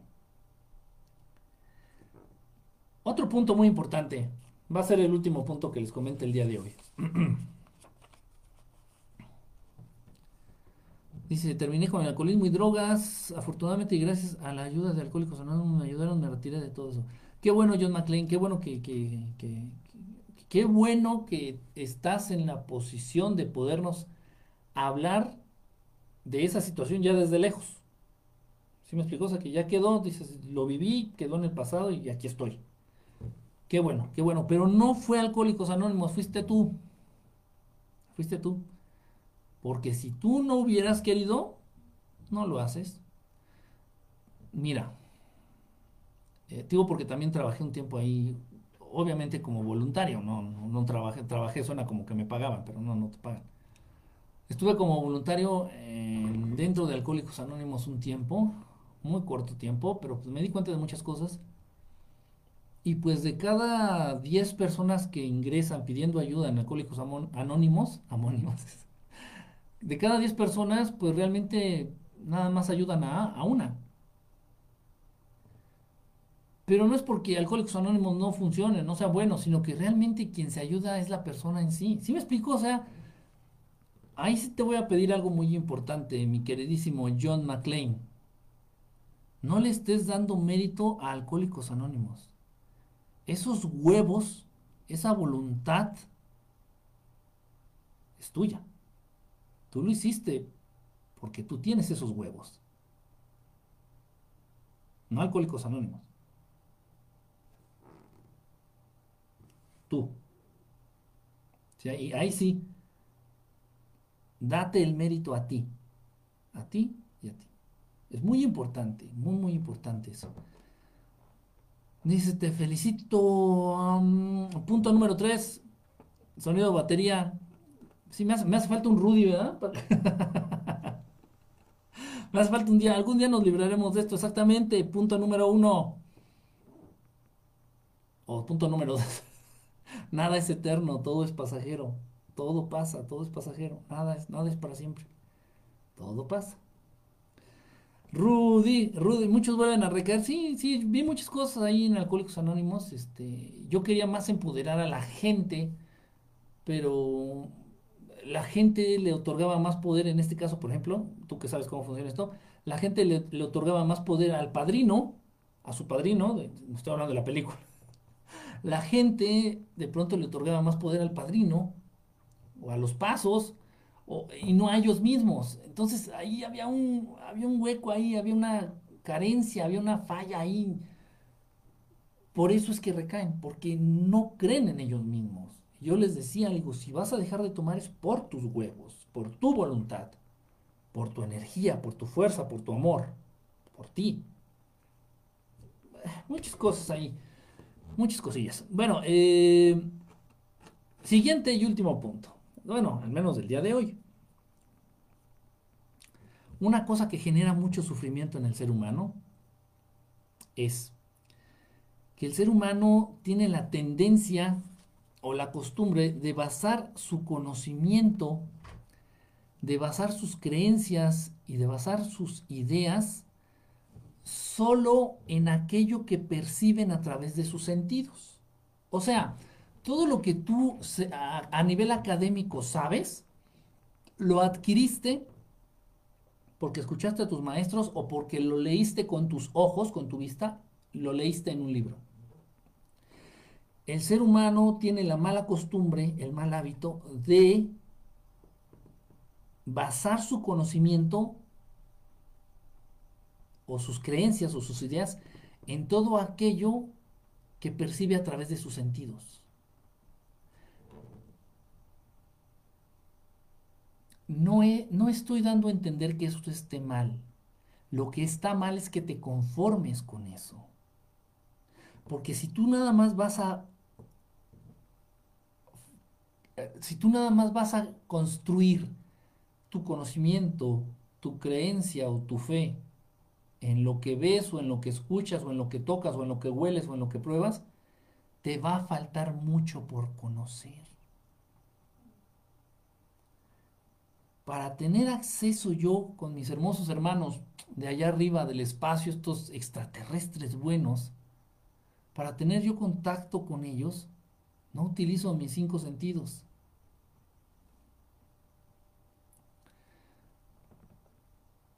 Para tener cercanía con estos grandes maestros, como el Maestro Jesús, no hago uso de mis cinco sentidos. Para poder conectar con la energía divina, para poder conectar con la voluntad del Creador, con, con este hermoso Padre, no utilizo los cinco sentidos.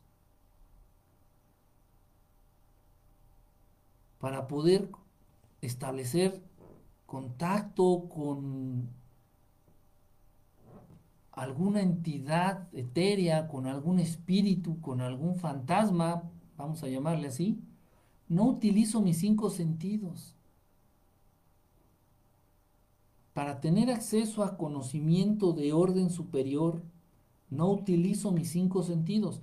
Claro que los utilizo cuando escucho una buena canción, cuando, cuando me estoy comiendo un rico taquito de, de carnita con su salsa, cuando me estoy tomando una, un jugo de naranja, cuando me pongo mi perfume y, lo, lo, lo, lo, hueles, lo disfrutas. Por supuesto que utilizo mis cinco sentidos, pero para ese tipo de situaciones. Y el ser humano genera, crea, construye su conocimiento, sus creencias, sus ideas, única y exclusivamente a partir de sus cinco sentidos. Y ese conocimiento, esas ideas y esas creencias van a ser extremadamente limitados. Extremadamente limitados. Tan sencillo como esto, por eso mucha gente le cuesta trabajo entregarse incondicionalmente a creer en este hermoso Padre Creador. ¿Por qué? Pues porque a Dios no lo podemos ver con los ojos. A Dios no lo podemos tocar con las manos. A Dios no lo podemos escuchar con los oídos.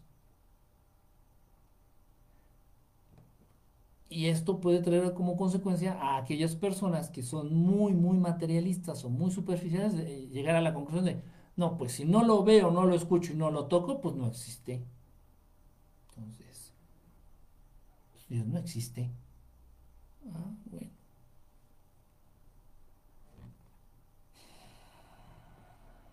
Es, es interesante todos estos procesos. Si te das cuenta y te, haces, haces una pausa en, tu, vida, en tu, en tu mundo, te vas a dar cuenta que es verdad. Todo lo que tú sabes, todo lo que tú crees y todo lo que tú piensas, se ha construido a partir de cosas que percibes a través de tus cinco sentidos. Y está perfecto, está bien pero apenas de la verdad has conocido un 20%. Y el otro 80% no lo vas a poder, no lo vas a poder conocer, no te vas a poder acercar a ese 80% restante a través de tus cinco sentidos. No es así. No es así. Entonces, como el ser humano nada más tiene, por poner un porcentaje aproximadamente, como el ser humano nada más tiene un 20% del conocimiento, un 20% de la verdad, sufre, porque el ser humano no entiende muchas cosas. El ser humano no entiende muchas cosas porque no ha adquirido conocimiento verdades de orden superior y esas verdades no se obtienen a través de los sentidos. No las vas a poder leer en un libro, no las vas a poder escuchar en un audiolibro o en una estación de radio. No las vas a poder... No, no, no vas a poder conocerlas a través de los cinco sentidos. Entonces como el ser humano apenas entiende un 20% de la verdad del universo, sufre mucho y ahí surgen preguntas de ¿de dónde venimos? ¿Y a dónde voy? ¿Y qué hago aquí? Y la evolución y, tanta tontería. Y esas, estos huecos de conocimiento de orden superior, de esos huecos se aprovechan los hijos de puta, como Darwin. Entonces, Darwin era un hijo de puta pagado por la élite para cacarear cosas que les resulta a ellos convenientes. Entonces sale el puto mierda este del Darwin diciendo, no, no, no, no, no, la evolución. No, no, no, la adaptación de las especies y no sé qué tanta pendejada. ¿Por qué la gente cree en esas tonterías? Porque la gente nada más tiene un 20% de la verdad. Y estos putos, estos malditos hijos de puta al servicio del maligno, se aprovechan de ello. Y sale Alberto ahí está en piedra diciendo, no, no, no, pues es que lo máximo es la velocidad de la luz. Y digo, no, no es cierto, no, es, eso es mentira, es mentira, porque hay naves que se, se, transportan a 10, 20, 30 veces la velocidad de la luz, o más. Pero ¿quién de ustedes sabe esto? Yo vengo aquí, lo comparto con ustedes, no tengo yo ningún interés, ni, al contrario, por mí mejor que se sepan todas estas cosas. Pero pues, hay de ti si me crees, hay de ti si no me crees. ¿Quién de ustedes tiene la certeza de que esto que estoy diciendo es real? Y entonces sale Alberto Einstein Piedra o cualquier otro pendejo, el tipo este de la silla de ruedas, este, Stephen Hawking o cualquiera de estos putos voceros oficiales de la élite que cacarean los intereses de esos putos, y le vas a creer, ¿por qué? Porque ellos sí tienen aval, ellos están avalados y respaldados por la ciencia. O fulanito ganó un premio Nobel, sultanito, no, no, es maestro en, en Princeton, sultanito, no, no, no, él tiene un taller en Harvard. Y mamadas por el estilo, por el estilo. Entonces ellos se aprovechan de ese lack of, eh, de ese lack of knowledge de, ese, de esa falta de conocimiento, de esa carencia de conocimiento de los seres humanos, ellos se aprovechan. Y te pueden hacer creer cualquier tontería. Y entonces eh, surgen preguntas a partir de esta falta de conocimiento y de entendimiento de orden superior del universo. Surgen preguntas como, a ver, si Dios sí existe y Dios es tan bueno, ¿por qué permite la guerra ya en Palestina?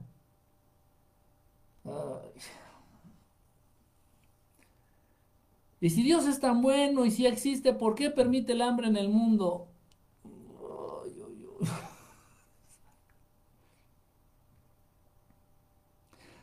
Todas estas aparentes incongruencias o todas estas aparentes este,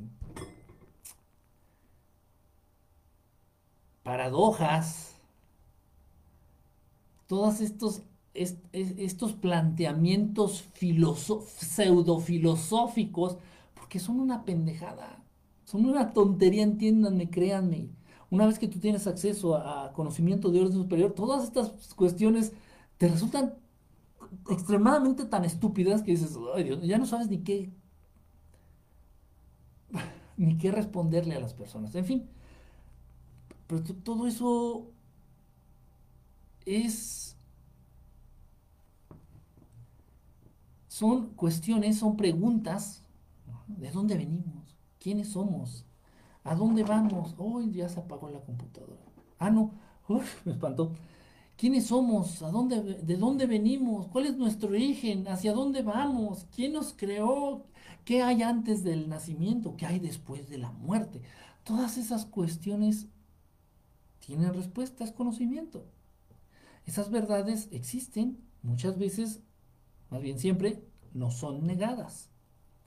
Y te las plantean, te las ponen como planteamientos filosóficos de orden avanzado, ¿no? O como que el que más duda es el más chingón. Aquí en este mundo el que más duda, y si tus dudas son de orden así más trascendente, pues eres más chingón. Entonces son los eh, llamados filósofos, ¿no? vamos a filosofar. ¿Hacia dónde se dirige la raza humana? ¿De dónde venimos? Ay, Dios mío, dices, ay, como que pérdida de tiempo. Vamos a ponernos en la postura de Nietzsche, Nietzsche, gran filósofo. ¿Dios está muerto? ¿O Dios es una mosca en la pared? Mm. Y pendejada, tras pendejada, tras pendejada, tras pendejada. Por eso, híjole, y lo digo y es un poquito comprometedor esto que estoy a punto de decir. Leer a veces confunde más. Y si te vas a los grandes, como Aristóteles, como Platón, ya, como Nietzsche, como Kant,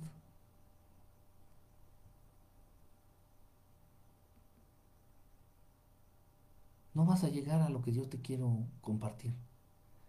No vas a obtener ese conocimiento de orden superior, porque no se obtiene a través de los ojos, a través de lo que puedas llegar a leer no lo vas a obtener a través de lo que puedas llegar a escuchar. Tú aquí vienes, me pones atención y me escuchas. Y yo lo hago de verdad con mucho amor, con mucho con mucho cariño, de verdad que lo hago. Y a pesar de que me pongas atención y que lo estés escuchando, de lo que yo quisiera transmitirte solamente recibes un 20% de estas verdades de orden superior. Ya es algo, ya es algo. Por lo menos existe la intención de mi parte de compartir esto. Pero no en el mundo, no en, no en la matriz, no en el sistema, no en la sociedad, digo en la sociedad. Ay, tontote de mí. No en la sociedad. Entonces, no te desesperes, no te desesperes. Y si Dios existe, ¿por qué deja que se enferme mi abuelita? No desesperen, no caigan en la desesperación y no caigan en la trampa de creer en esas preguntas existenciales súper avanzadas de orden filosófico. Son pendejadas, son mamadas para mantener al ser humano ocupado y para hacerle creer al ser humano que no tiene derecho y que no tiene acceso y ni la capacidad de llegar a entender ese tipo de cuestiones o ese tipo de temas. Porque es lo que te han hecho creer, que eres un pendejo, que ¿qué vas a andar entendiendo que hay después de la muerte? O antes de la vida. ¿Qué vas a andar entendiendo la voluntad de Dios? Y eso sí es que existe. Entonces, cuidado, mucho cuidado, mucho cuidado, mucho cuidado, mucho cuidado. No te desesperes. Si crees que algo no tiene lógica o congruencia en tu vida o en el mundo, no te desesperes. Lo que pasa es que no la has entendido. No has entendido esa lógica. No has entendido el juego del universo pero es porque tu conocimiento es muy limitado. Y no es porque seas tonto o tonta, es porque se te ha negado la oportunidad de conocer, de tener acercamiento a ese conocimiento de orden superior. No se me desesperen. Fijen su mente en que existe un creador este creador tiene noción y conciencia de cada uno de nosotros. Pero si somos 7 mil millones de seres humanos en el planeta Tierra, es imposible que este Dios creador tenga conciencia. Es que tú tienes dos hijos y te confundes con sus nombres. Pero tú eres pendejo, tú eres un ser humano. Te, han hecho creer que eres pendejo y ya te la creíste. Tienes dos hijos y, ya, y te confundes con sus nombres. A ver, tú, Julio, digo, no, tú, este, Pedro, digo, no, Julio, tú, Julio. Ay, Dios mío. No importa. Son muchos millones, miles de millones o, billones de millones de seres inteligentes en el universo y Dios creador tiene conciencia de cada uno de ellos. Algo súper hermoso, algo bien hermoso, algo extremadamente hermoso y algo extremadamente No hay palabra, no hay palabras. No, hay palabra, ni en inglés ni en español, estoy pensando, ni en italiano. Mira, el mundo es muy vasto. Este planeta Tierra, a pesar de que es un granito de arena en el universo creado por Dios, este planeta es muy vasto. Para un ser humano es enorme el planeta, para una hormiguita es más enorme el planeta Tierra. 7 mil millones de seres humanos en el planeta Tierra, es verdad muchísimos países, más de 300 países, no sé cuántos países son. Gran extensión de mar, gran extensión de tierra, el planeta Tierra. Sin embargo, si Enrique Estelar se sube a la azotea, a cualquier azotea de la casa, y llama de una manera muy humilde, de una manera muy amorosa, a estos hermanitos que están allá arriba, no a Dios Padre, no al Maestro Jesús, no al Maestro Yogananda. Si Enrique Estelar se sube a la azotea de su casa y le habla con mucho cariño, mucho afecto, con mucho entusiasmo a estos hermanos preciosos que están allá arriba, en sus naves, de manera telepática, a pesar de que somos 7 mil millones de habitantes, humanos y no humanos, en este planeta, a pesar de ser 7 mil millones, me escuchan a mí. Y me escuchan. Y esto lo he hecho con algunos de ustedes, en vivo, en vivo. Me escuchan y vienen. Saludan. A veces desde sus naves. Hola. Mandan un destello, mandan un mensaje telepático. Saludos y mucho amor. La gracia del Creador en ti.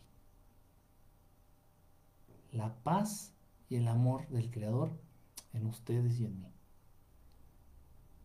Perfecto, hermanos. Muchísimas gracias. Muchísimas gracias.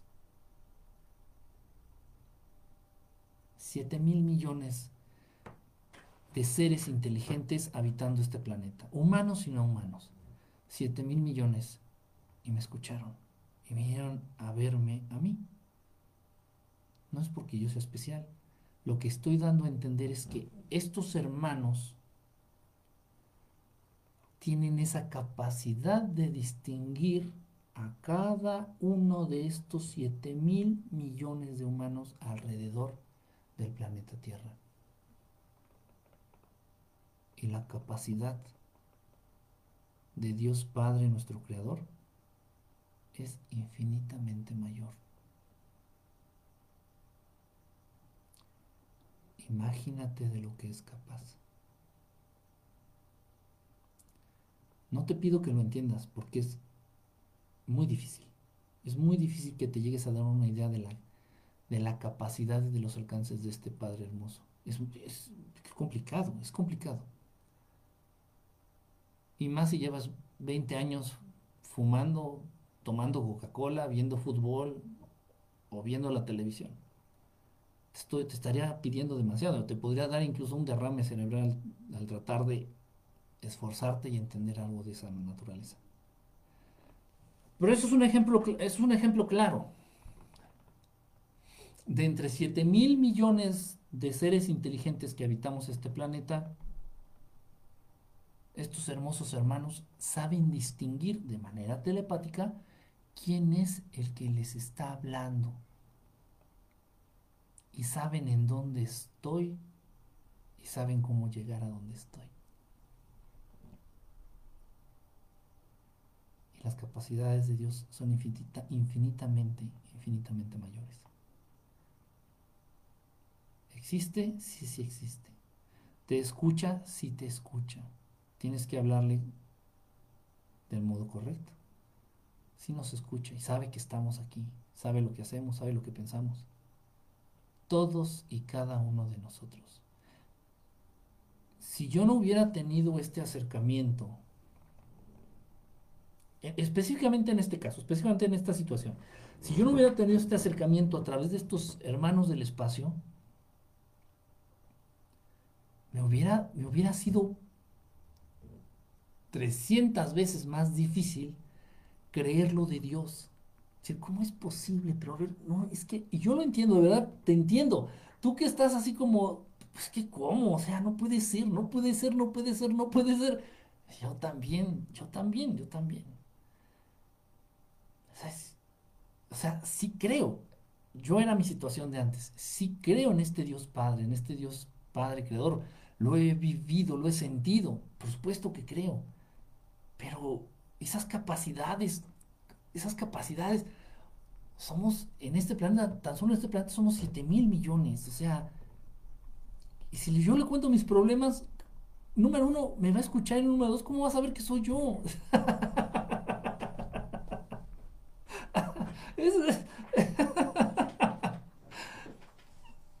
acuérdate que solamente conoces un 20% de la verdad.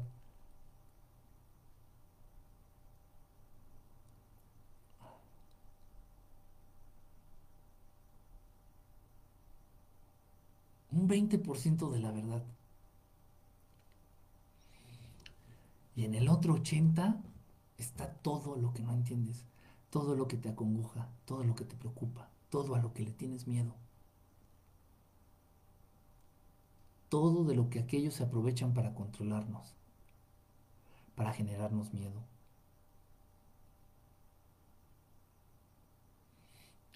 Por eso por ahí dicen que el saber es poder. Pero no tanto poder, es libertad.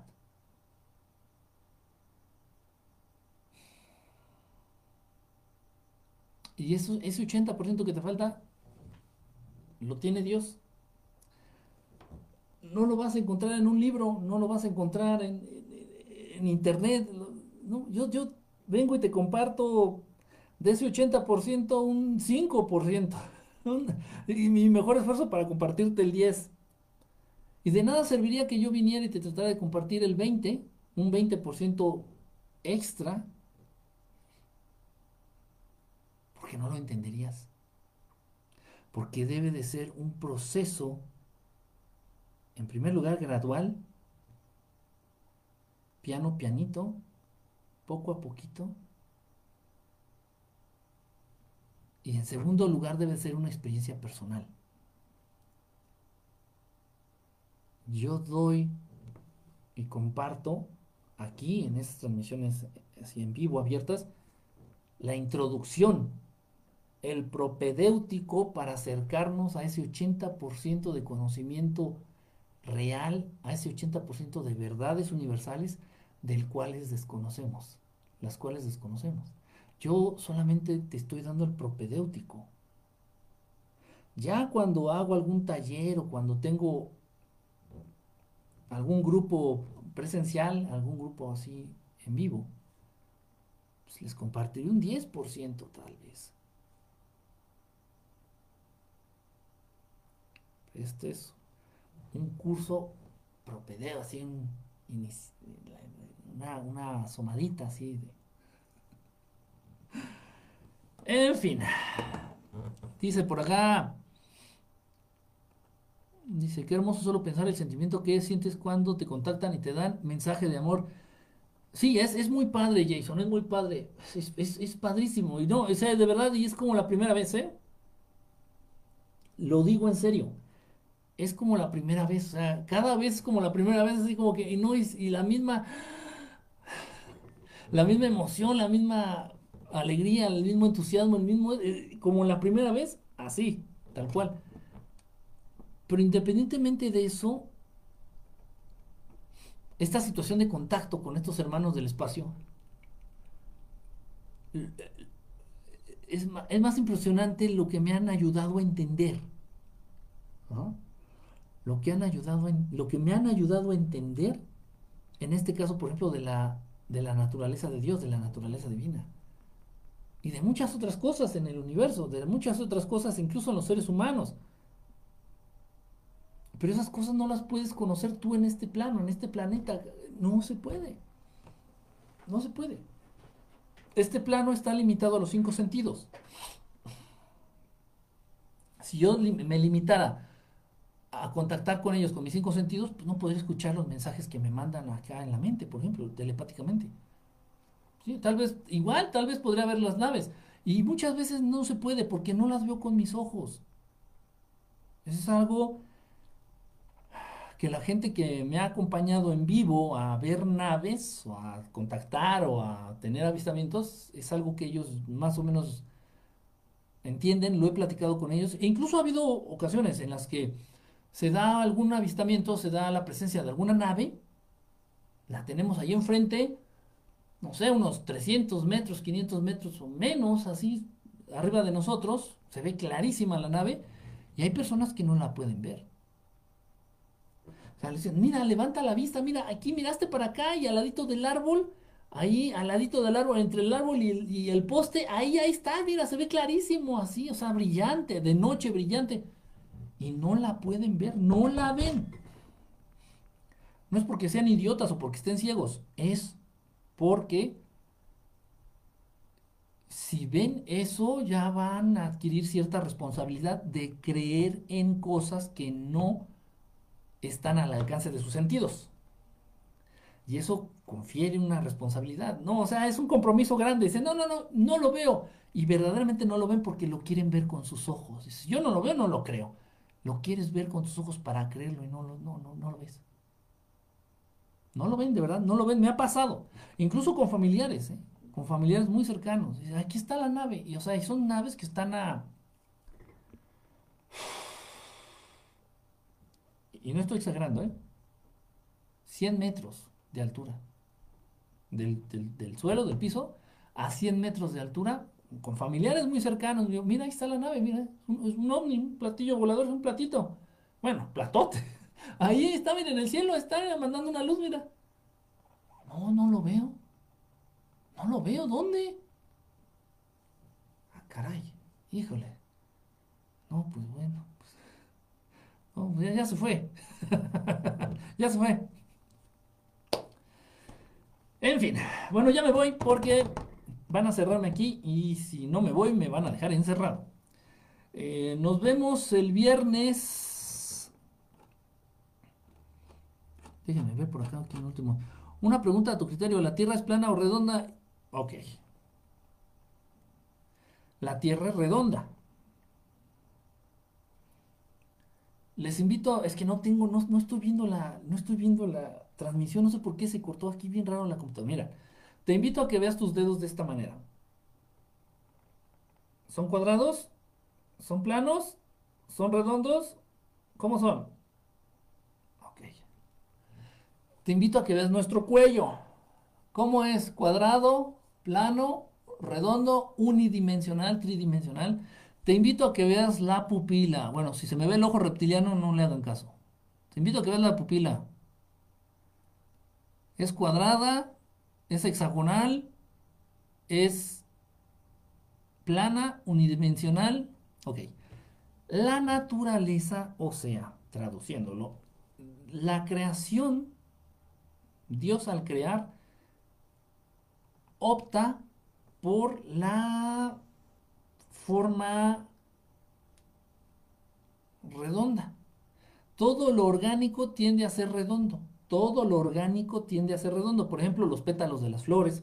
Por ejemplo, el centro de las flores. Por ejemplo, las manzanas. Por ejemplo, los melones. Por ejemplo, las sandías. Por ejemplo, las naranjas. Por ejemplo, las toronjas. Por ejemplo, los planetas. Por ejemplo, las nubes tienden a ser redonditas, así este, acolchaditas. Los átomos tienden a ser redondos. Los electrones tienden a ser redondos. Los neutrones, los protones tienden a ser redondos. Entiéndanme, por favor. Ok, ahí está ya mi respuesta. Pero ahora vamos a más, más, más para allá. ¿Quién preguntó esto? Este, déjame ver tu nombre, brother, se me fue. Sergio, Clara. Ok, mira, mira, lo más importante, olvídate de eso, olvídate de eso. ¿Qué diferencia hace si la Tierra es redonda o cuadrada? ¿Qué diferencia? Si la Tierra es plana, ¿se va a acabar el hambre en el mundo? Ah, bueno. No. Si la Tierra es redonda, ¿se van a acabar las enfermedades en el mundo? No. Entonces, ese esas, precisamente esas son el tipo de situaciones, son el tipo de planteamientos que te lanzan los hijos de puta y, los esclavos del maligno, los Illuminati, los medios, las escuelas, estos pendejos, estos ojetes, para distraernos, para apendejarnos, para alejarnos de lo que realmente es importante. Entonces, uff, y a mí me han invitado de debates que no tienen idea. Este, ¿Dios existe? ¿La Tierra es plana o es redonda? Ay, ay, ay, ay, ay. Entonces, todo este tipo de situaciones, pues, ¿qué importa? Es más, yo te puedo decir ahorita, ¿qué crees? La Tierra ni es redonda ni es plana. Es triangular. Y eh, si es triangular, si es plana, ¿te vas a hacer millonario? No. Si es redonda, ¿te vas a hacer más pobre? No.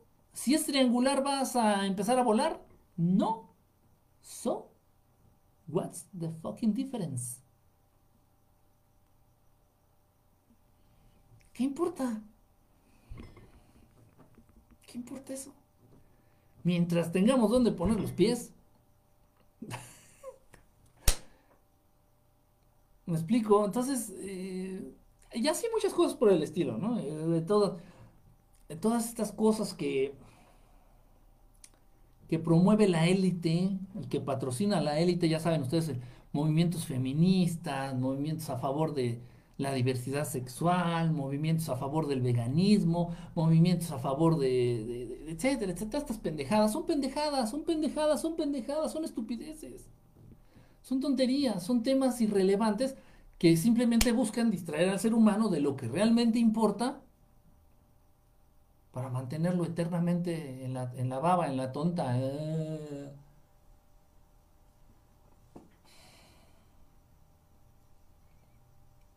Todo, todo lo orgánico, todo lo creado por, por Dios, tiende a ser redondo.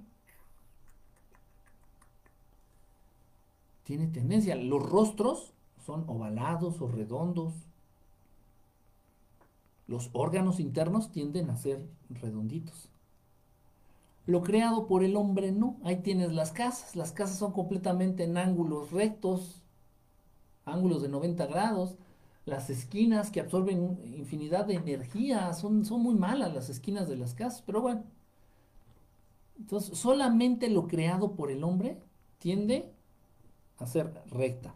Y bueno, ahora me voy a ver muy mamón y me voy a meter a mis clases de geometría analítica. Y bueno, si nos vamos a la definición de una recta, toda recta es una parte de una gran circunferencia.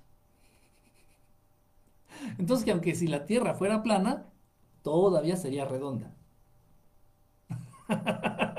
Una vez di este argumento. Una vez di este argumento y me dijeron, pinche loco, así me dijeron, pinche loco. Afortunadamente había un matemático entre la audiencia y se levantó. Dice, momento, lo que dijo es verdad. Así me lo enseñaron, no me lo estoy sacando de la manga.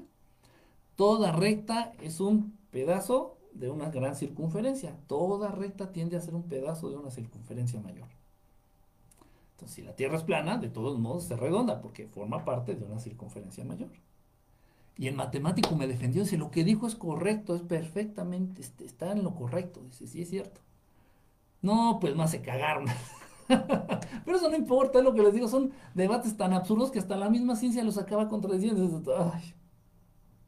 Ya, no, no, no pierdan el sueño por eso. Da igual.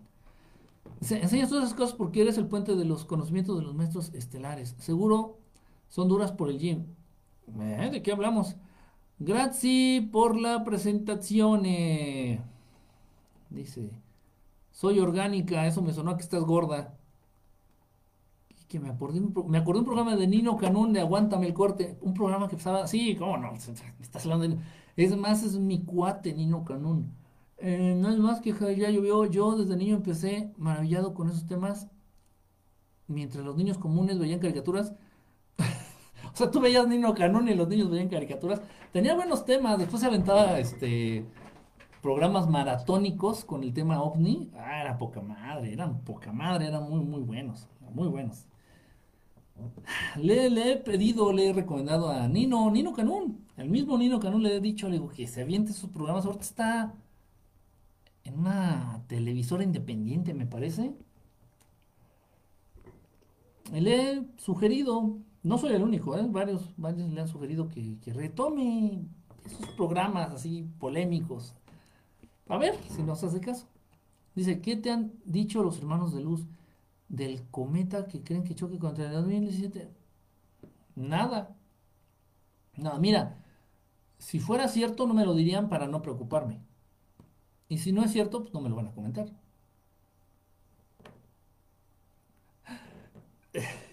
Muchos de ustedes no encontrarán congruencia en la manera de pensar o de actuar o de o de comunicarse de ellos. Pero es precisamente por eso, porque como nos falta todavía mucho conocimiento, mucho entendimiento del universo, no lo entendemos. ¿Y por qué son así? ¿Por qué hacen eso? ¿Por qué, por qué no responden así como nosotros estamos acostumbrados? Ah, ah. Luego, al igual que mi extraterrestre favorito, me refiero al preciosísimo Maestro Jesús, al igual que mi extraterrestre favorito, ellos tampoco dan respuestas directas. Muy rara vez te dan una respuesta directa siempre te dan una enseñanza o una respuesta a través de un ejemplo o a través de una parábola. Solamente a los idiotas se les enseña de manera directa. Y como son idiotas, no lo van a entender. Es algo muy, es otra situación. Pero bueno, bueno, más como comentario. Ah, dice acá, oye, ah, dice, ay Dios mío, hay tipos de rectas, igual, sí, o sea, dice, así es, oye, ¿ha recibido mensajes de los hermanos últimamente? Últimamente ha sido muy poco el contacto. La última vez fue hace una semana. Hace una semana porque el clima no lo permite mucho. Ha estado lloviendo casi diario a lo largo de todo el día. El cielo está muy este, tapado con nubes. Está eh, todo lleno de nubes. Toda la tarde está oscuro. Está el clima no ayuda. El clima es complicado. Y como me encuentro en una ciudad muy poblada, en las grandes ciudades es difícil que bajen mucho. Si me encontrara en provincias, si me encontrara en un, este, no en el downtown, no en el, así en el, si me encontrara a, las orillas de la ciudad o me encontrara en, en un poblado alejado de la ciudad, eh, ellos, ellos pueden bajar incluso por abajo de las nubes y más todavía. Incluso podrían incluso aterrizar, pero es complicado, es muy difícil, porque por ejemplo, eh, cualquier ciudad del mundo está absolutamente vigilada por radares, está vigilada absolutamente por, por cámaras, está, y a ellos no les interesa, a final de cuentas, les vale madre que los veas o no los veas, o, los graben. No les importa eso, pero sí les importa la reacción de shock que pudiera llegar a generar en los seres humanos una situación así. Imagínense que una cámara de las que ya existen en toda la ciudad, por ejemplo, de México, captara una nave aterrizando aquí en el, eh, en el Distrito Federal. Entonces eso traería consecuencias, consecuencias serias. Entonces ellos se cuidan mucho en ese aspecto. No a ellos, a nosotros, a ustedes. O sea, dicen, no, no, no, no les metas más conflicto en sus cabezas, ya bastante tienen. En cambio, cuando estoy allá en Guerrero, que está pues, muy poco, la, densidad, se dice densidad de población, la población es muy, muy, poco densa, o sea, hay muy poca gente. Te alejas tantito, por ejemplo, del centro de Petatlán o del centro de Cihuatanejo y ya no hay nada, puros árboles, puros árboles y carretera. En esos lugares es muy común que ellos bajen, incluso que aterricen. Pero aquí en la ciudad no. Aquí en la ciudad no. Aquí sí necesito cielo despejado para poder tener un acercamiento más. Un acercamiento constante y, comunicación. La última vez que estuve cercano, así en contacto con ellos, fue hace como una semana. Que el cielo estaba un poquito despejado y ahí rápido y se dio. Pero sí, está complicado. El, el, clima y el, y el lugar en donde me encuentro no ayudan mucho. Pero bueno, se hace lo que se puede con lo que se tiene. Dice, ¿conversas con personas muertas? Ah, personas muertas no, porque ya las personas muertas no hablan. Pero con seres astrales, sí. Con seres astrales, sí. Sí se ha dado el, sí se ha dado la situación. De pronto en algún tipo de... Pero esas son sesiones espiritistas. Y no tiene nada que ver con el diablo, no tiene nada que ver con el ocultismo, no tiene que ver nada con el espiritismo puro, el, espiritismo, o sea, el acercarse a los espíritus, a los seres astrales. Este, sí se puede, sí, sí lo hemos hecho, sí se ha hecho. Eh, obviamente funciona más para quien es medium. Yo no soy medium, yo no soy medium. No me considero como medium, no me puedo catalogar como medium. Sin embargo, si he logrado, se logra y se puede. Y cualquiera lo puede hacer, ¿eh? Cualquiera lo puede hacer. Haciéndolo bien, cualquiera lo puede hacer entrar en contacto con algún ser astral. ¿Sí? Con algún espíritu. Sí, sí se puede. Yo quiero hablar con ellos y me digan muchas parábolas y aprender mucho antes de morir. Sí se puede. Es, el primero tienes que tener el acercamiento Marta, Marta, poco a poquito, primero acercamiento algo de tipo tal vez mental, tal vez a través de los sueños, tal vez a través de meditaciones, ya luego se va este, pues fortaleciendo este lazo o este vínculo ya se pueden dar situaciones ya más cercanas. Una compañera me dijo que puede hacer el llamado con las palabras Sol Salarra. Sí, Lo hice hace dos días y sí vi una luz que se movía y se desapareció rápido. Por un momento dudé si era o no una nave. Ten por seguro que sí era Ana. Si utilizaste el Solin, es con N, ¿eh? Solin. Si utilizaste el Solin Salarra, ten por seguro que sí era una nave. Y si utilizaste el Solin Salarra, ten por seguro que era una nave de seres benévolos, de seres amistosos, de, de amigos. Dice, sí, es real. Eh, ¿Qué de todo? ¿Qué de todo dices que es real? Dice, em, ah, uy, uy, uy, ¿serán? ¿Cómo? No entendí esa, esa pregunta. Dice, ah, déjenme moverle. Para distraernos y dividirnos. Sí, exactamente, exactamente eso. Que uh, lo sentí en tu mirada. Gracias por transmitir a Dios en ella. Hola, Ciudad Madero. Ah, ya me moví muchos de los mensajes. Ah, ah, perdón, aquí hay una, a ver si puedo leerla toda. ¿Tú estás de acuerdo en, con Matías de Estefano? Él desde niñito recordó sus vidas anteriores y tiene comunicación como tú con hermanos extraterrestres. ¿Lo has conocido o escuchado? Para mí es importante saber si lo conoces. Son diferentes en cómo se expresan tú, él, tú y él, pero el mensaje es el mismo. ¿Lo has escuchado? Mm, sí, sí, sí, sí sé quién es no, no, no ubico exactamente su manera de ser, o sea, sí sé quién es.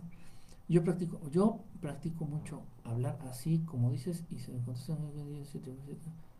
Sí, a final de cuentas el estilo es lo de menos, ¿no? Eh, digo, y así como me, me, presento aquí, pues así es como soy en la vida real, ¿eh? Así es como, así es como soy, así es como soy. Tal vez con las personas que me conocen,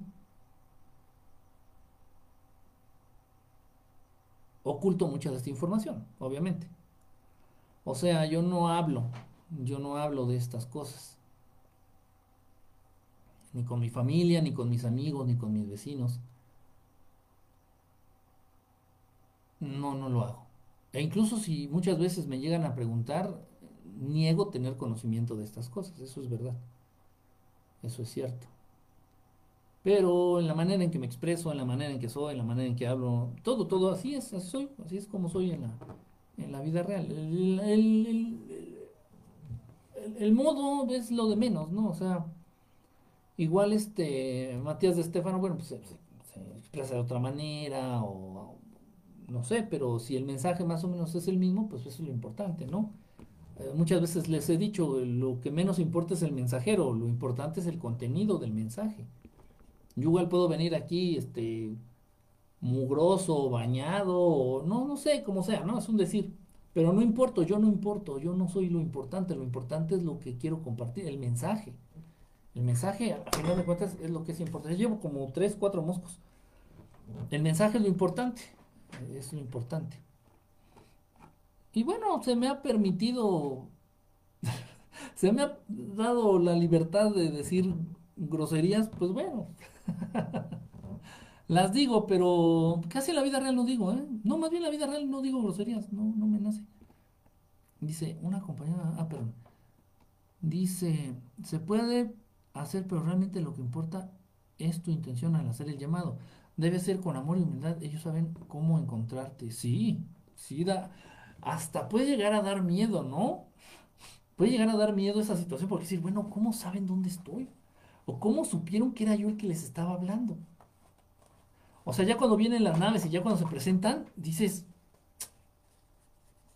o sea, sí te da miedo. O sea, ya cuando te consta que son naves y ya cuando te consta que esas naves vienen tripuladas, o sea, cuando, ya cuando estás 100% seguro, segura de que son extraterrestres, sí te preocupa, dices, en la torre, en la madre, o sea, sí me escuchan. Y te entra esto yo lo viví hace ya muchísimos años. Sin embargo, lo vivo, lo sigo viviendo y lo, veo, más bien no lo vivo, lo veo en algunas de las personitas a las cuales pues estamos enseñando.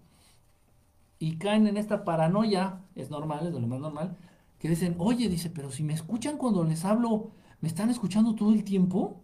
O sea que todas las cosas que estoy pensando las escuchan, no.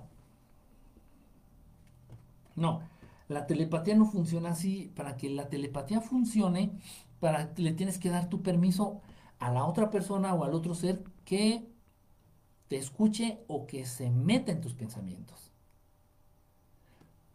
El ser humano no... Miren, la limitante más importante para que el ser humano no pueda desarrollar la, telepatía es el miedo a, que conozcan tus secretos. Entonces el ser humano dice, no, ni madres, ¿qué tal si, si andamos en eso de la telepatía y, mi esposa se entera que, que, me ando cogiendo a la secretaria y es mi gran secreto? ¿O qué tal si mi hermano entra, andamos en la telepatía y mi hermano se entera de que me lo estoy chingando en el negocio con varios millones? Entonces, para empezar, el ser humano se conduce mal en la vida. El ser humano es cabrón, el ser humano es ojete, el ser humano tiene varios defectitos y tiene, por lo tanto, muchos secretos. Y el ser humano tiene miedo de adentrarse en la telepatía por miedo a que se conozcan esos secretos. Sin embargo, no funciona así. Para que alguien se meta a tu mente o a tu pensamiento, tú le tienes que dar permiso. Ellos te preguntan, dice, oye, ¿podemos platicar? Sí, claro ya se esta conexión telepática porque tú diste consentimiento y la otra persona también a, su vez también lo hizo.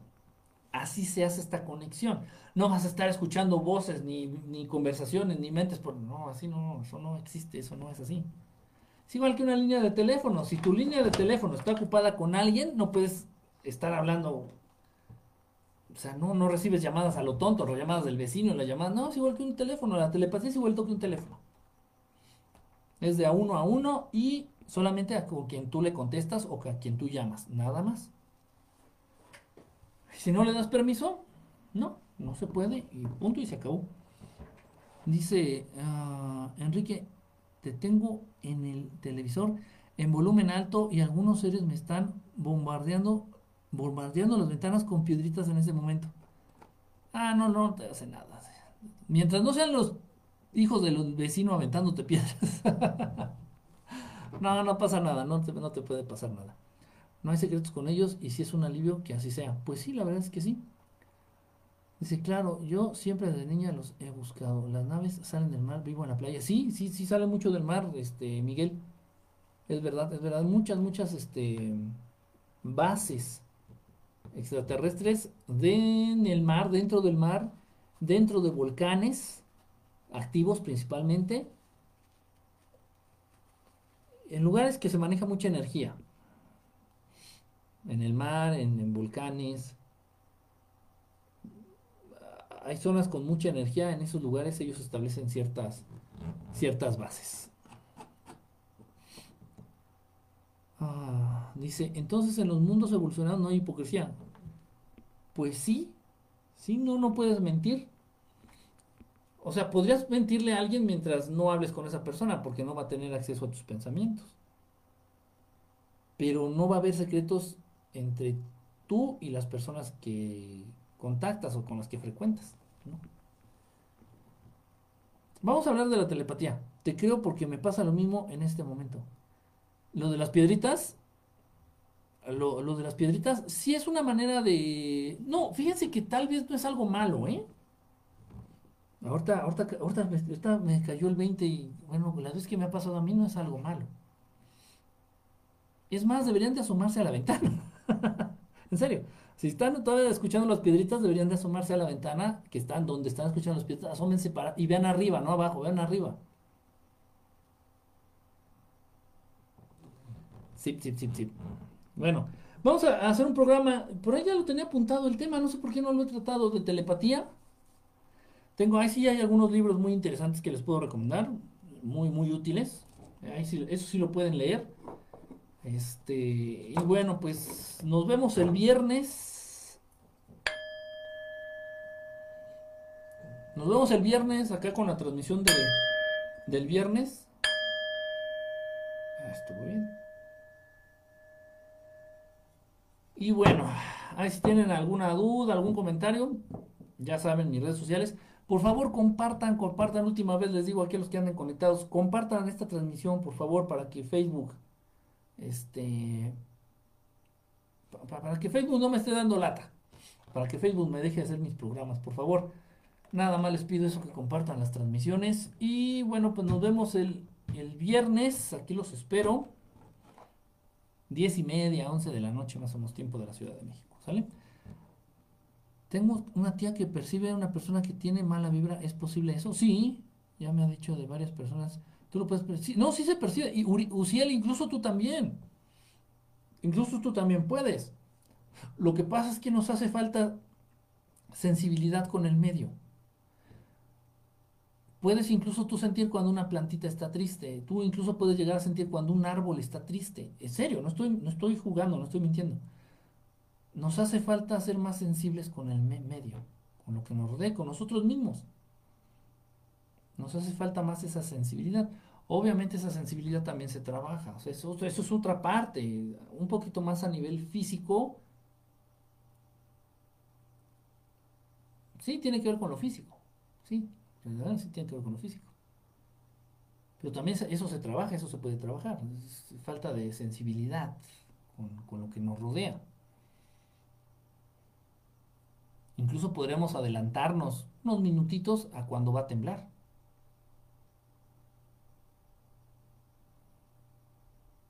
Puedes entrar en conexión con tu perrito, con tu perro, con tu mascota, con los animales en general, con los animales.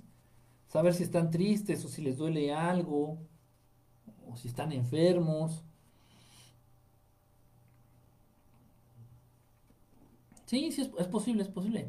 Y sí, de hecho, muchas veces, esto yo no lo entendía.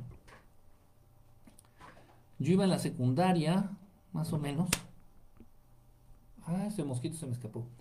Yo iba en la secundaria y resulta, este nada más así como, como cuento para que ya se vayan a dormir. Iba yo en la secundaria y con un amigo, un muy buen amigo de ese entonces, nos inscribimos juntos a un gimnasio. Pero este gimnasio quedaba, un gimnasio de box. También practiqué box, pero hace mucho, mucho, mucho. Entonces nos inscribimos a un gimnasio de box, pero este, este gimnasio quedaba lejos de nuestra casa, lejos. Era mi vecino allí con, donde vivían mis papás. Y quedaba lejos este gimnasio, como a 20 minutos en camión, en carro, 20 minutos. Entonces tomábamos el camión para ir al gimnasio. Íbamos tres veces a la semana, algo así. Y nos pasó varias veces. Eh, como siempre me he movido en barrios feos, en, suburbios, suburbios, en barrios, este, pues feos, barrios peligrosos. Eh, está este, La Morelos, está Tepito, está este, ¿cómo se llama esta? La 20 de noviembre, o sea, barrios culeros, barrios feos, peligrosos. Entonces, varias veces asaltaban los camiones en los que íbamos. Sin embargo, antes de que asaltaran, yo le decía a mi amigo, le digo, vamos a bajarnos. Dice, ¿por qué? Le digo, no sé, me puse nervioso. Así le decía, le digo, no sé, me puse nervioso. Le digo, no sé, no sé, me dio ganas de bajarme. Ah, no seas payaso, ¿cómo nos vamos a bajar si ya pagamos? Que no sé qué. Le digo, ah, bueno, tú quédate, yo me bajo. Y yo no estaba a gusto si no me bajaba, ¿eh? Digo, tú quédate, yo me bajo. Y ya me bajé. Y ya después mi amigo me decía, ah, ¿cómo eres ojete? Dice, asaltaron el camión. ¿Sabías que iban a asaltar el camión y no me dijiste? Le digo, ¿cómo vas a saber que iban a asaltar el camión? Pero eso nos pasó varias veces, muchas veces. Ya más adelante, ya después, este, ya años después, y lo mismo, igual tenía necesidad de una ruta por un trabajo que tenía, de tomar el camión, y también varias veces me bajé, igual iba con compañeros, le digo, vamos a bajarnos, porque no sé, tengo un mal espino. Ah, no seas payaso, yo no voy a pagar otro camión, que no sé qué, bueno, yo sí me bajaba. Aunque fuera solo, yo sí me bajaba. Y dicho, ellos se subían y asaltaban el camión. de verdad, o sea, parece chiste, pero es, en serio, o sea, esto ha pasado muchísimo. Y, y no es un o sea, no son dones, parecen milagros o parece este, un poder sobrenatural de los hombres X. No, simplemente es estar, este, desarrollar más sensibilidad con lo que te rodea. Estar más en contacto con, con, con tu entorno, con todo, contigo mismo y con tu entorno. Nada más. Digo, igual de manera natural algunos lo traemos igual un poquito más desarrollado, pero esto se puede desarrollar. Esto se puede desarrollar. Dice, hay que hay que partir por tener control sobre su propio cuerpo. En mi caso no han sido piedras, son tronitos en la ventana. Ah, mira qué chistoso. No se vayan, acabo de llegar. Ay, Miguel. Yo antes presenté los temblores y me daba mucho miedo porque sí temblaba. Sí, sí se puede. Algo así como la intención, John, exactamente de John McClane, algo como la intuición, pero más allá, o sea, mucho más allá. Mucho más allá. Bueno, ya hablaremos de todo esto más adelantito. No se me desesperen. Les mando un abrazo, descansen, duerman rico. Y nos vemos el viernes. Si puedo mañana hacer transmisión, hago una mañana, ¿eh? Porque ahorita ando. Afortunadamente, y gracias, gracias a Dios, este, tengo un poquito más de tiempo. He podido hacer mi ejercicio, he subido algunos videitos ahí en TikTok. De algunos ejercicios, videitos cortos, ahí voy dando algunos consejitos del ejercicio. Poco a poco, poco a poco, le estoy agarrando la onda apenas. Estoy familiarizando con TikTok. Estoy subiendo algunos ejercicios. Estoy como, como Enrique Estelar. En TikTok estoy como Enrique Estelar. Ahí si quieren agregar la cuenta, igual en el, en el Instagram, Verdad Estelar, ya saben. Ahí ando en las redes sociales. Este, bueno, pues cuídense mucho. Esta cosa ya se está apagando. No sé qué le pasa a la computadora el día de hoy. Bueno, gracias a todos ustedes. Nos vemos el viernes. Y repito, si puedo, si puedo verlos mañana, pues nos vemos mañanita. Cuídense y descansen sabrosón. Bye, bye, bye a todos. De verdad, muchas gracias. Muchas gracias. by. Mm-hmm.